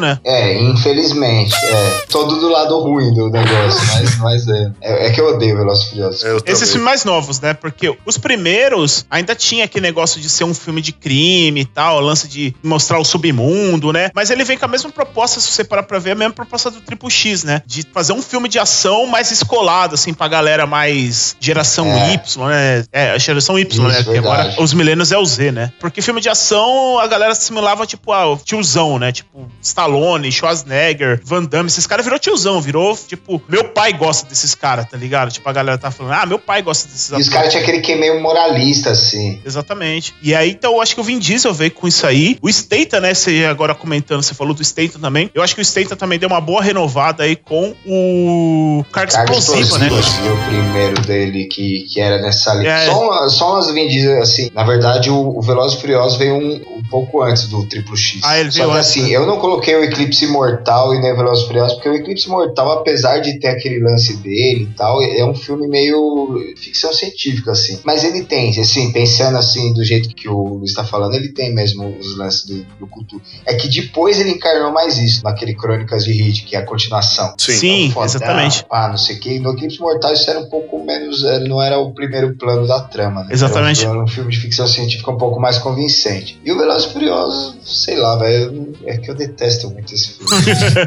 Isso aqui, não, eu não normal. consigo associar ele com nada que eu goste, tá ligado? Aham. E aí nessa coisa veio, veio o Statham e acho que o primeiro filme dele que foi mais nessa linha assim foi o Transporter, né? O Carga Explosivo. Que é do Luc Besson, né, cara? Que é um diretor francês, conhecido mais pelos filmes de ação. Ele já tinha feito o Quinto Elemento, né? Lá nos anos 90. Que tem o quê de filme de Brucutu, é né? Que é o, que tem o Bruce Willis, Tem né, o Bruce cara? tem o Willis, cara. Eterno John McClane, né? É, Brucutu Rei. Mila É, então. Jovovich, novona. Mila Mila Jovovich, que a gente vai comentar. Na fase mais maravilhosa da vida Mila dela. Jovovich depois Sim, da Lagoa depois. Azul. Ela era modelo ainda, né? Nessa Isso. época que ela estourou, ela era mais conhecida por ser modelo, né? Não, não por ser atriz. Isso, ela era modelo exclusiva da Elos, era uma famosa, né? Você tinha citado o Luc Besson lá, que é o cara que, que dirigiu, acho que profissional, né? Ele produziu Carga Explosiva, né? Ele não dirigiu, mas é a produção dele. É isso mesmo. E o Bairro 13. O Bairro 13, né? O B13 também, que Que é um segue também essa da porra. O original, né? É, que ele segue esse lance da reconstrução dos filmes de ação, né? Porque aquele negócio os caras misturam arte marcial com parkour, né? Que foi quando o parkour ficou conhecido Sim. mundialmente, assim, a galera, todo mundo queria, ah, parkour, parkour, que eu acho sensacional, particularmente assim. Esse lance de misturar parkour com artes marciais, eu acho que tem E tudo tem o a ver. meio hora do Rush também, né? Que tem o cara que é o mais um policial, tal, mais porrada, mais tiro, e tem o outro cara que é tipo mega ninja, né? É, hora. exatamente. É um filme que ele segue várias fórmulas, várias coisas assim que são clichês, mas o cara conseguiu redesenhar de um jeito que ficou bem foda, assim. Bom, quem mais aí? Tem o Jason Statham, né? Então, dele veio aí fazendo uma porrada de filme aí de ação, né? O The Rock, né? Já também voltou a, a fazer... Assim, o The Rock sempre ele ficou naquela, tipo, filme de ação, filme família, né? Por exemplo, ele fez aquele A Fada do Dente, né? Ou Fada do Dente. Meu também ele fez aquele Bem-vindo à Selva, que, aliás, eu acho um filmaço, cara. é com o você- que faz Stifler, não é? Exatamente. Eu sei qual que é esse filme. Então, aí o... ele fez esse Bem-vindo à Selva, que engraçado porque o nome do Jumanji é Bem-vindo à Selva também, né? Pode É. crer, O né? cara tem duas vezes o mesmo filme. Um fato curioso desse do Bem-vindo à Selva, não sei se vocês sabem, mas no começo desse filme tem um meio que um easter egg do Arnold Schwarzenegger, né? Não sei se você tá ligado. Não, cara. Não, não lembro, cara. Na verdade, eu vi esse filme só uma vez, meio. Na época eu peguei ele meio do susto. Eu tava passando, não foi um filme que eu fui atrás pra ver. Pega eles pra assistir com calma. Vocês vão ver que é um puta filmaço, assim, de ação. Pô, cara, tem uma cena final lá que é muito brucutu, que é uma hora que ele sai com duas dozes, tá ligado? Matando todos os capanga lá da cidade lá. Mano, maluco com duas doze, tá ligado? Ignorância pura, assim, sabe? É bem legal. Se tem 12 na cena, a cena vai ser boa, mano. Certeza. Agora pensa sempre. duas, uma de cada braço. Numa cada braço ele atirando com as Se o duas. cara não tiver uma mão, fica melhor ainda. Exatamente. É verdade, é verdade. Só o Ash, né, que pode fazer isso, né? Só. Uma mão é uma motosserra e a outra é a. Isso, que ele é o caso contrário. Ele é o prêmio Lepopcast de coisa boa, que é o prêmio Ash de, De qualidade. maravilhosidade, tá ligado? Aí, só voltando a esse easter egg do Bem da Selva, tem uma cena no começo do filme que ele é tipo como se fosse um caçador de recompensa, um negócio assim. E aí ele vai no meio de uma balada pra pegar um cara. Na hora que ele tá entrando dentro da balada, tá saindo o Arnold Schwarzenegger, tá ligado? Tipo, e dá um toquinho no ombro dele assim, vai lá, rapaz, é sua vez agora. Dá a entender que é o Schwarzenegger passando a tocha pro The Rock, assim, tá ligado? Falando, ó, eu saio de cena, agora é você que vai no meu lugar. Eu achei aquilo sensacional, assim, porque até então nessa Caramba, época. mano, que foda. É, então, é muito foda. Tipo, até então o Schwarzenegger, ele, ainda ele era governador, né, da Califórnia, e ele tava meio nessa parada de seguir carreira política, ele não queria voltar a atuar e tal. E aí ele fez essa cena, essa pontinha, tipo, meio que passando a tocha pro The Rock, assim. Vai lá, garota. Ele fala assim, um negócio assim, vai lá, garota, é você agora. Por isso que eu falo pra vocês, é, esse Bem-vindo à Selva, apesar de mostrar aquele Brasil estereotipado,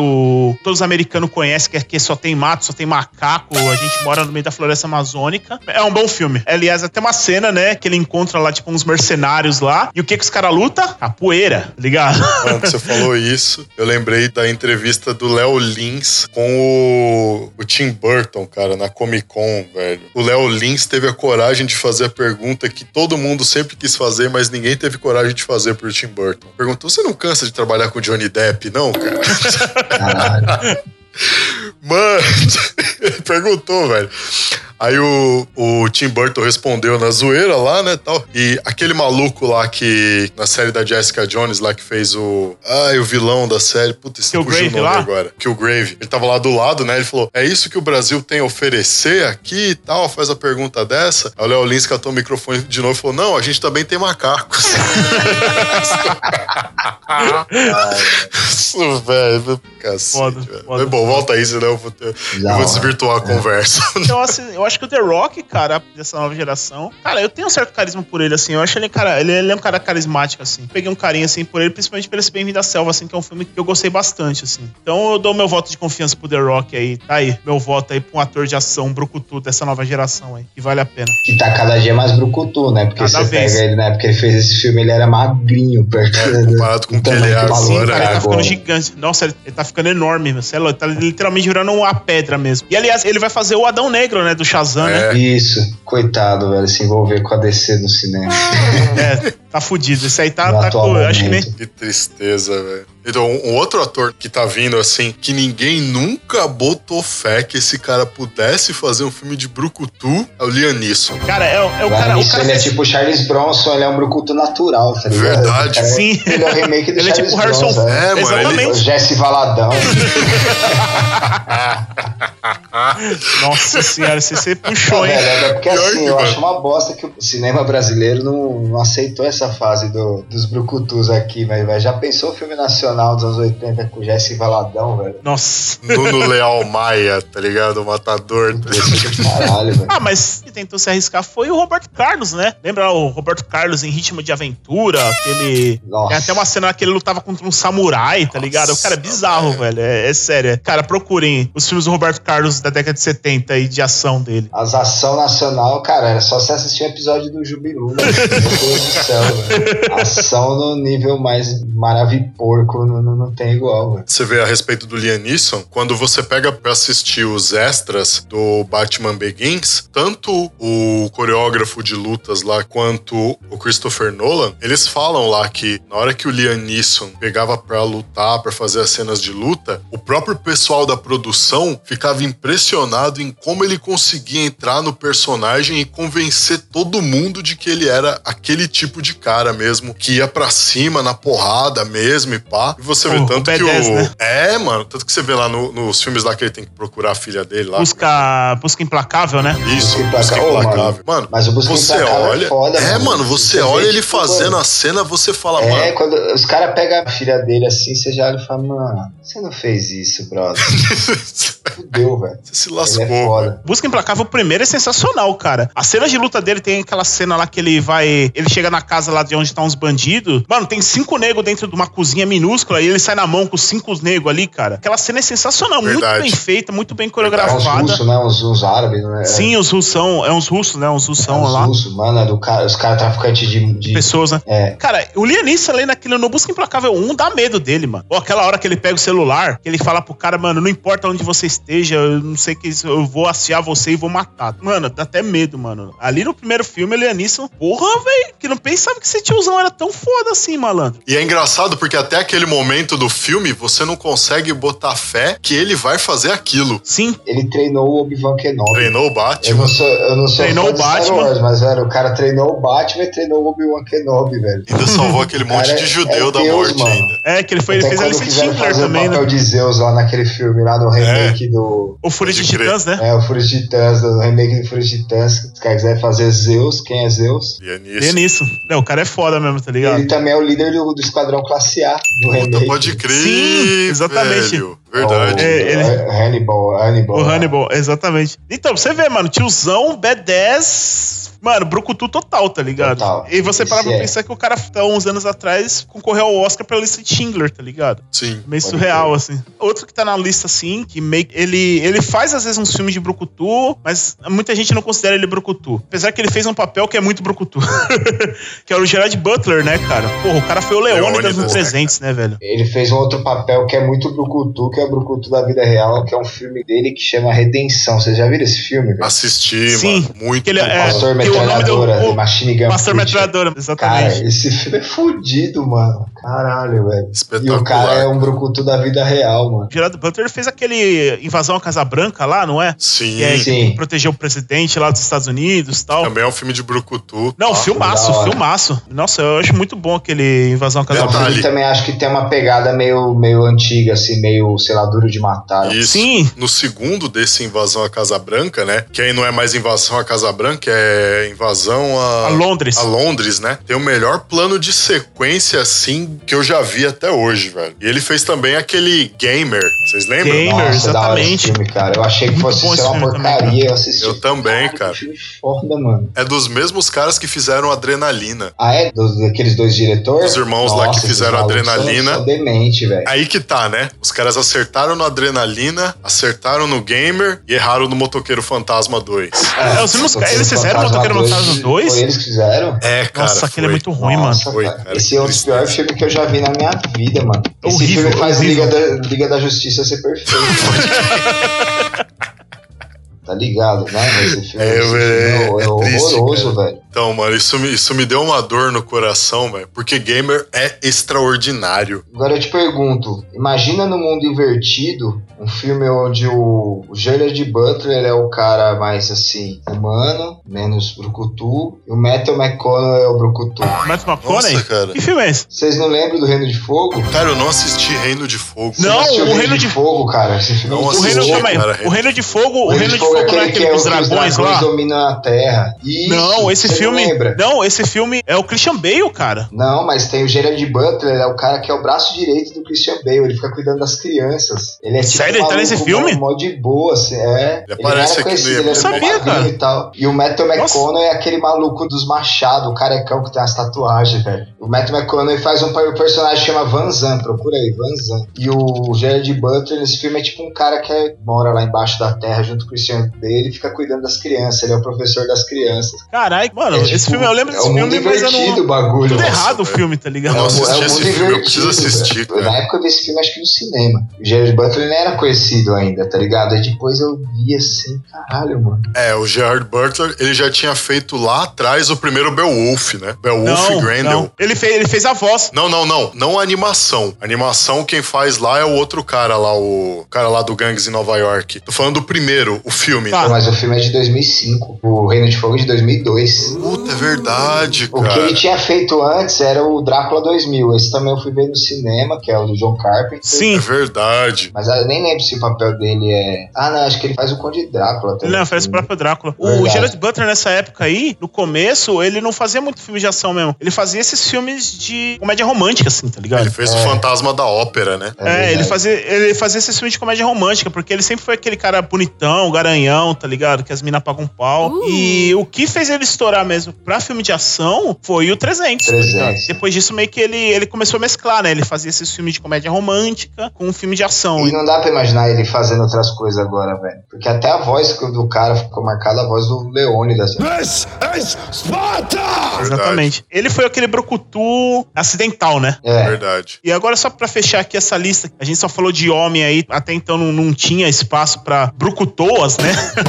Colocar assim, as Brucutoas. As brucutoas. brucutetes. Brucutetes. A que chegou mais próximo aí, né? Pode ser considerada uma brucutu aí. Eu acho que é a Mila Jojovic, né, cara? Cara, eu não consigo lembrar um filme dela, tirando Lagoa Azul, que não seja um filme de ação. Vocês lembram algum outro filme dela? Não lembro. Contatos de quarto grau. É verdade, É, tem esse. que é de suspense, esse- é Esse verdade. é o único. É o único que eu lembro. É, o outro que eu ia falar é um filme histórico, mas ele tem ação também, que é a Joana Dark. É, mas dela assim mesmo, cara, só esse daí, Contatos de quarto grau. Porque ainda tem aquele outro lá meio futurista dela, como é que ela? Violet. Ultravioleta, Violeta? né? Não. É, É, Ultra, Ultraviolet. Ultraviolet, é, é, que é, também é de ação. ação pura, Do assim. começo ao fim. É, realmente, cara, eu não lembro nenhum filme dela. Tem Aí ela fez o Quinto Evil, Elemento, né? Os Resident Evil. Elemento, que foi Aqueles o- Três Mosqueteiros, né? Lembra aquele versão moderna dos Isso, ela também faz umas ceninhas de luta. É, esse eu não assisti. Ah, não, não assiste não, não precisa não. Não precisa não. É que você tá ligado, né? Que a Mila Jovovich, não sei se sabe, mas ela ela é casada com o diretor dos filmes do Resident Evil, né? Por isso que ela tá em todos os filmes do Resident e ela é a principal, né? Porque ela é mulher do diretor, né? É igual a Kate Beckinsale. Beckinsale. Isso. Mas assim, a Mila Jovovich ela é bem convincente nas cenas de ação, assim, cara. Não sei Sim. porquê, não sei se é porque ela treina alguma coisa, não sei. Diferente da Kate Beckinsale, ela, a Kate Beckinsale é muito bonita e tal, mas uh, não, não convence, sabe? É, É. cara. Tanto que você vê no Total Recall, lá na versão mais nova que fizeram do Total Recall lá, que eu lembro a porra do nome É, do filme Vingador do em inglês. Futuro. Isso, É, não lembro em português. Bom, o Vingador do Futuro lá que é com Colin Farrell, que a Kate Beckinsale faz o papel que era da Sharon Stone. Sim. Na hora que chega pra lutar a Kate Beckinsale com a Jessica Biel, a Jessica Biel tem uma atitude lutando que é mais convincente do que a Kate Beckinsale. Uma desenvoltura, né? É, eu não sei o que, que Que a Kate aliás também a Beckinsale... Jessica Biel, acho que o primeiro filme que deixou ela famosa foi o Blade Trinity, que ela de Trinity? ação. É, cara, Sim, não que, lembro que dela tem, que tem o Ryan. Reynolds Cara, ela também, né? fez uma série, uma série de drama da HBO, se eu não me engano. Puta, era uma série ou era um filme, cara? Mano, eu não lembro, velho. Eu tô ficando velho.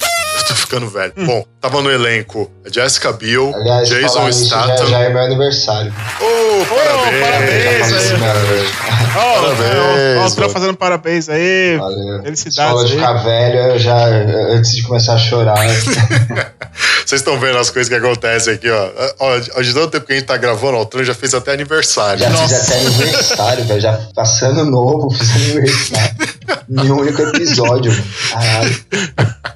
Então tava no elenco, tava no elenco lá o Jason Statham, a Jessica Biel e o Chris Evans. Ah, Nossa, Jason Stark, É, Jessica um, Biel, um elenco totalmente doido. totalmente. É, né? então, isso, isso vem antes do Blade. Fez um sucesso até considerável. Mas realmente, Blade pegou ela assim e bum, jogou lá em cima. Sim. Ela encarnou muito bem a personagem. E ela é bonita pra caralho, vamos falar a Eu verdade. lembro dela naquele filme do Adam Sandler, lá, aquele Eu, os Declaro Marido de Larry. Nossa, E tem uma cena- É engraçado engraçado mesmo. E tem a cena que ela tira a roupa. É, que ela fala, pô, não, pode pegar aqui nos meus peitos, é de verdade e tal, pro Adam Sandler, né? Que ele acha que é. Que ele tá fingindo Nossa, que é cara. gay. Nossa, É, é, exatamente. sensacional essa cena. Ele, não, não, não precisa não.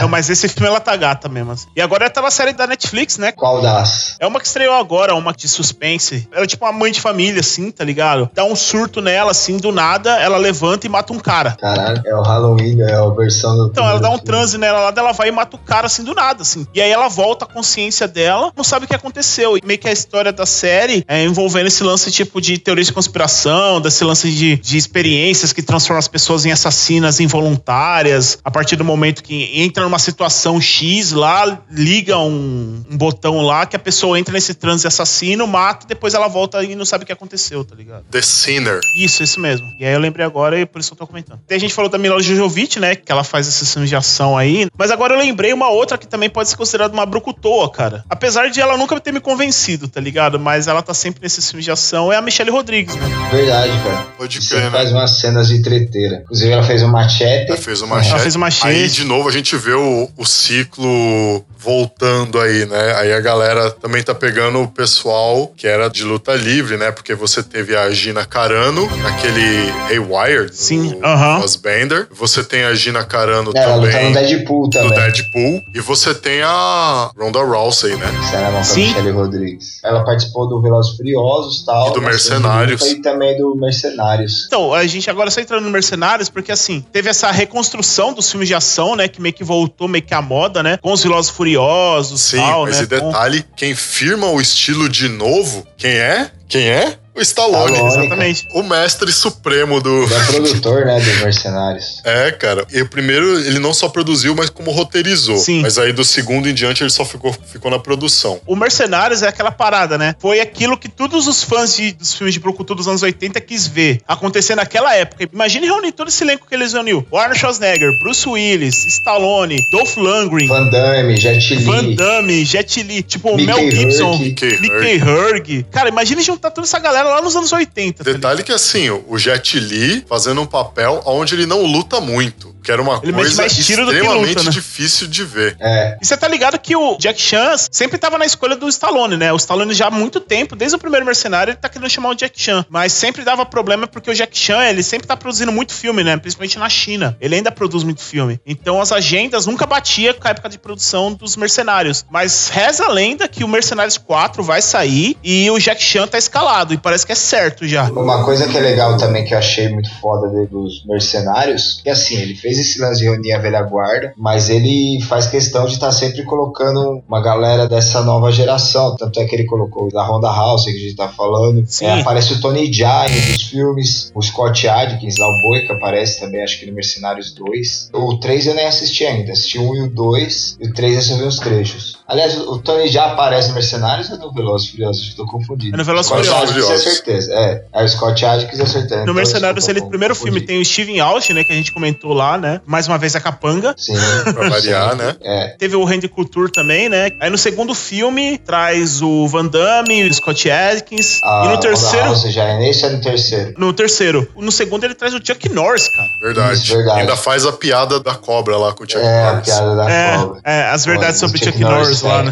É, sensacional, cara. Eu, eu acho a sacada genial. Aí no 3, ele traz ah, uma galera nova, né? Da velha guarda ele traz de volta o Wesley Snipes, né? O Antônio Bandeiras também, o Mel Gibson e tem o Harrison Ford também que faz uma ponta. É aquele negócio, mano. Tem que ser o Stallone pra reunir a galera. Tem que ser o Stallone pra firmar o E é estilo. legal que ele tá provando que tem mercado, né, cara? Exato. O pessoal vai assistir, o pessoal curte, o Verdade. pessoal ainda gosta. Eu sei que você não gosta da franquia Velozes e Furiosos, mas a gente tem que dar todos os méritos, porque, cara, a franquia Velozes e Furiosos tá fazendo aquilo que a gente queria que acontecesse nos filmes dos anos 80. Porque, por exemplo, ó, eles reuniram no mesmo filme Vin Diesel, The Rock, Jason Statham, então, tipo assim, é praticamente os três principais nomes dos filmes de ação da atualidade tá no mesmo filme, cara. É a mesma coisa que nos anos 80, o Stallone, o Schwarzenegger e o Van Damme tivessem no mesmo filme, tá ligado? Verdade. E aliás, Kurt Russell também tá no Velozes e Furiosos. No 7, ele aparece e no 8 também. E no 8 tem a Charlize Theron, né? Ah, Charlize Theron a- que abre o cutete máxima,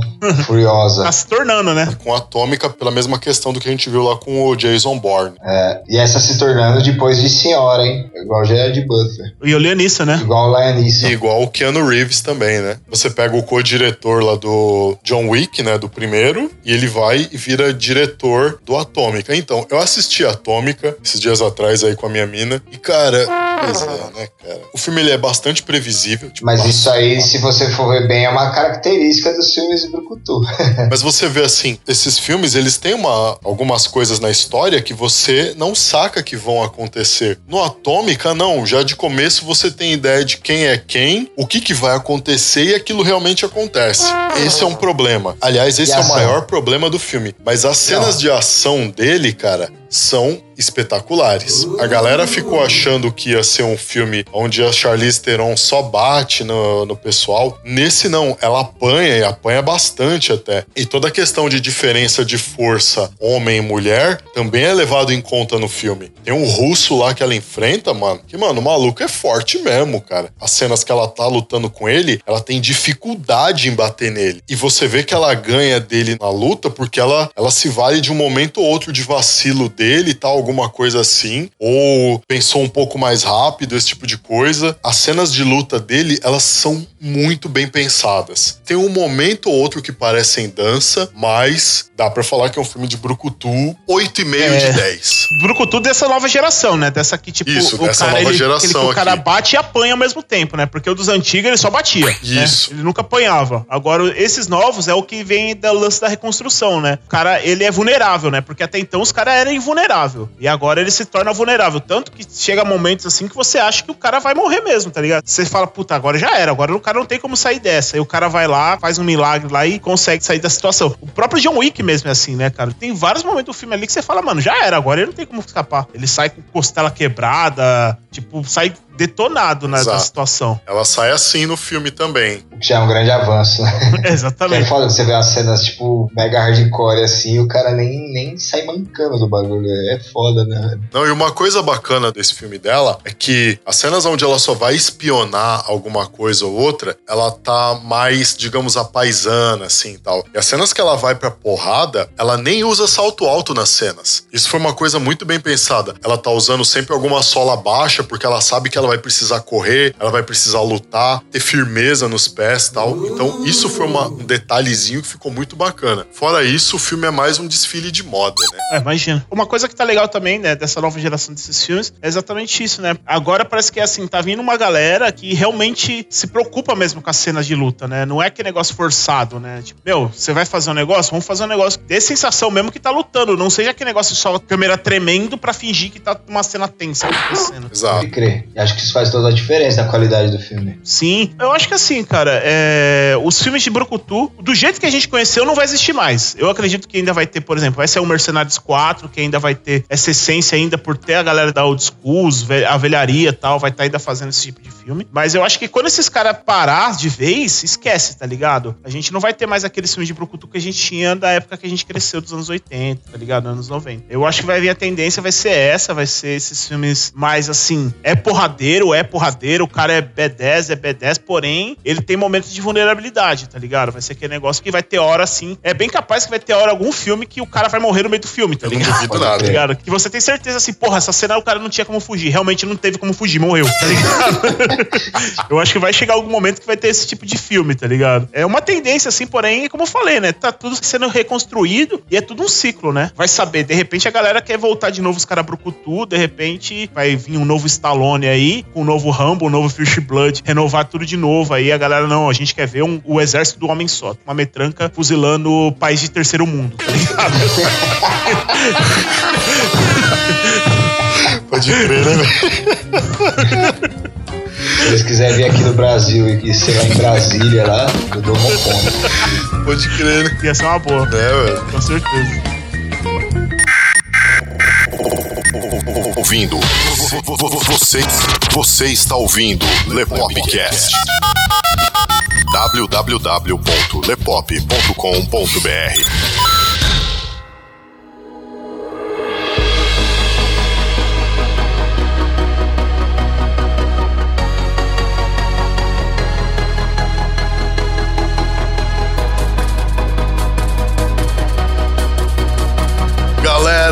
chegamos ao final desse Lepopcast épico. Aqui, agora, Dona de Gil Gomes aqui com vocês. Eu não sei editado há quanto tempo que está isso daí que vocês estão nos ouvindo, mas nesse exato momento, somando o que a gente já tinha gravado antes, nós temos até o momento cinco fucking horas de gravação, galera. Você tá horas. Eu tô fudidaço pra editar isso daqui pra vocês. Provavelmente o Lepopcast não vai sair na primeira semana de fevereiro, mas vocês aí já estão sabendo o porquê. Vocês já estão sabendo por que isso aconteceu.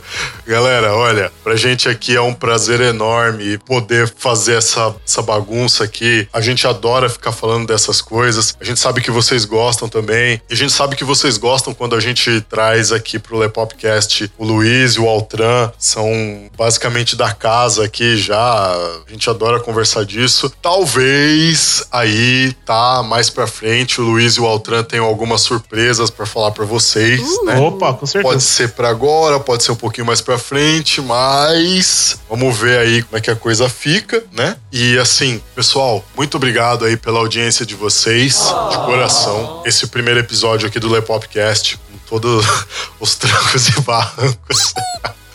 o tema tão, tão épico, tão epopeico como esse daqui. Não podia ter sido uma gravação fácil e de fato não foi. Vocês não têm noção da quantidade de problema que a gente teve aqui para poder fazer essa gravação. E eu que tinha achado que o podcast com a Mabel César, o episódio que deu mais contratempo de gravação, naquele episódio nós tivemos três quedas de energia, uma aqui em São Paulo e duas lá no Rio. E agora esse daqui, olha, a gente só tem a agradecer toda a audiência de vocês, o carinho que vocês têm com a gente aí e tal, todo o feedback positivo que a gente recebe de vocês, pá. E é isso aí, agradecer aqui mais uma vez ao Luiz e ao Altran pela participação de vocês aqui, É olha. nóis, tamo junto. Depois dessa epopeia aqui, é cara, moleza. agora a gente encara qualquer coisa, velho. Pode vir aqui. Até foi a gente, foda. mano, eu acho que só, pior que só, só se tiver um ataque alienígena aqui agora, tá ligado? Verdade. Galera, eles ainda voltam mais duas vezes aqui pra participar com a gente é, do Lepopcast esse ano. Tipo, tipo, por enquanto, né? As duas vezes por enquanto. De repente a gente bola alguma coisa a mais pra trazer eles mais vezes aqui, porque a gente sabe que vocês gostam de ouvir eles com a gente, tal. Luiz e Altran, vocês querem dar uma palhinha do projeto aí que vocês estão pra lançar com a galera? Vocês querem deixar a coisa é, em banho-maria ainda, não falar nada? Vocês que sabem. Deixa no gelo, vai vir na hora certa. Beleza. Deixa no Beleza. vão saber. Ô, Léo, só precisava deixar um comentário aqui com o pessoal. Vontade. É o seguinte, eu não sei se vocês sabem, pessoal, quando eu, eu participei aqui da primeira vez do programa aqui, quando o Léo me chamou pra fazer um- o Lepopcast de artes marciais, na época até então eu fazia parte de um grupo, de um canal chamado Countercast. E assim, aí muita gente às vezes vem me perguntar, tipo, pô, Luiz, e o Countercast, e o Countercast e tal? Galera, o que eu posso te dizer, assim, que por enquanto o Countercast, não vou dizer que ele está morto, porque nunca se sabe. Mas ele vai ficar hibernando aí por um bom tempo, assim. A gente tá sem previsão nenhuma de voltar. Infelizmente, o último membro ativo que tinha, fora eu, abandonou de vez o barco. Provavelmente o Countercast daqui pra frente não vai ter material novo, porém vai continuar os materiais que a gente já fez lá, não vai estar lá no nosso canal do YouTube, YouTube barra Countercast. Então é isso só, pessoal. Só queria só comentar mesmo que, infelizmente, por enquanto, não, não vai ter previsão do retorno do Countercast. Mas, como o Léo falou, a vida continua, a gente tem outros projetos aí. Com certeza, 2018 aí vai trazer muitas novidades aí. Pode ter certeza que vocês ainda vão ver minha voz ainda incomodando vocês ainda por um bom tempo. Uh, Isso aí. Aí tá, o recado tá dado aí, galera. Link pra vocês terem acesso lá ao canal da galera do Countercast tá aí na descrição, tá? Assistam lá o canal deles porque é muito bacana, muito bacana mesmo. Aliás, tem o melhor trailer de canal ever. O melhor trailer de canal de YouTube que vocês podem imaginar é, é o deles. Opa, valeu. 10 de 10. 10 de 10. Valeu, valeu.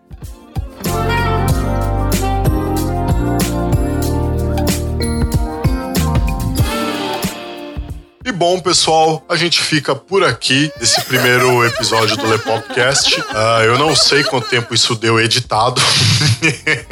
eu não tenho a menor ideia de quanto isso deu editado. Cinco horas de gravação. Transformar isso em uma hora e meia, impossível. Vai ter que cortar muita coisa. Então, eu espero que vocês gostem, porque a gente aqui gostou muito de gravar isso, lembrando desses filmes dos Brucutus. Não se esqueçam, galera. Semana que vem a gente tá aqui de novo com mais Lepopcast pra vocês. Façam o download desse episódio, mostrem esse episódio pra mais gente, avaliem a gente no iTunes, no seu agregador de podcast favorito que você usa aí ou no seu smartphone ou no seu tablet ou via browser mesmo. Vai lá, avalie a gente, dá umas cinco estrelinhas porque isso ajuda a nos impulsionar na podosfera, fazer com que mais gente nos conheça e claro, mais gente nos conhecendo, dá sempre uma melhoradinha por aqui. É um retorno muito importante pra gente e nos ajuda muito. Não deixem de acompanhar também a galera do Ouvindo Podcast, link aí na descrição. Seguir o Lepop nas redes sociais, estão todos os links aí na descrição. Os links para vocês terem mais acesso ao trabalho do Altran com as bandas dele e do Luiz lá para vocês conhecerem Countercast e tal. Estão aí na descrição também. E é isso aí, galera. Altran, Luiz, muito obrigado aí pela participação de vocês. É nóis. Eu que agradeço. Opa, que isso, cara. Eu que, eu que agradeço também. E ah, lembrando aí, ó, feliz aniversário pro Altran, ó. É, feliz aniversário. Estamos ficando cada dia mais idoso. Mas nós continuamos moleque na ideia, isso que, isso que importa. Valeu, rapaziada, por mais essa oportunidade aí de falar besteira. É isso aí, galera. Brigadão aí. Léo, agradeço aí a participação. E até a próxima, cara. E a gente tem que fechar, lembrando que a gente tem que fechar o ano com o prêmio Mark da Casco de Exato. qualidade, Vamos hein? cobrar. Exato. Não esqueça, galera. Último episódio de 2018, Prêmio Mark da Cascos, hein? Não esqueçam. Muito obrigado pela audiência de todos vocês nesse episódio. De coração mesmo. Vocês é que fazem isso aqui tudo acontecer. Pra gente é uma alegria imensa produzir esse conteúdo pra vocês, galera. Valeu, pessoal. Até semana que vem. Aqui quem falou com vocês foi o Léo Favareto. E eu contei aqui com a participação especial do Altran Martini Opa. e do Luiz Lopes. É nóis, galera. Até semana que vem, pessoal. Falou!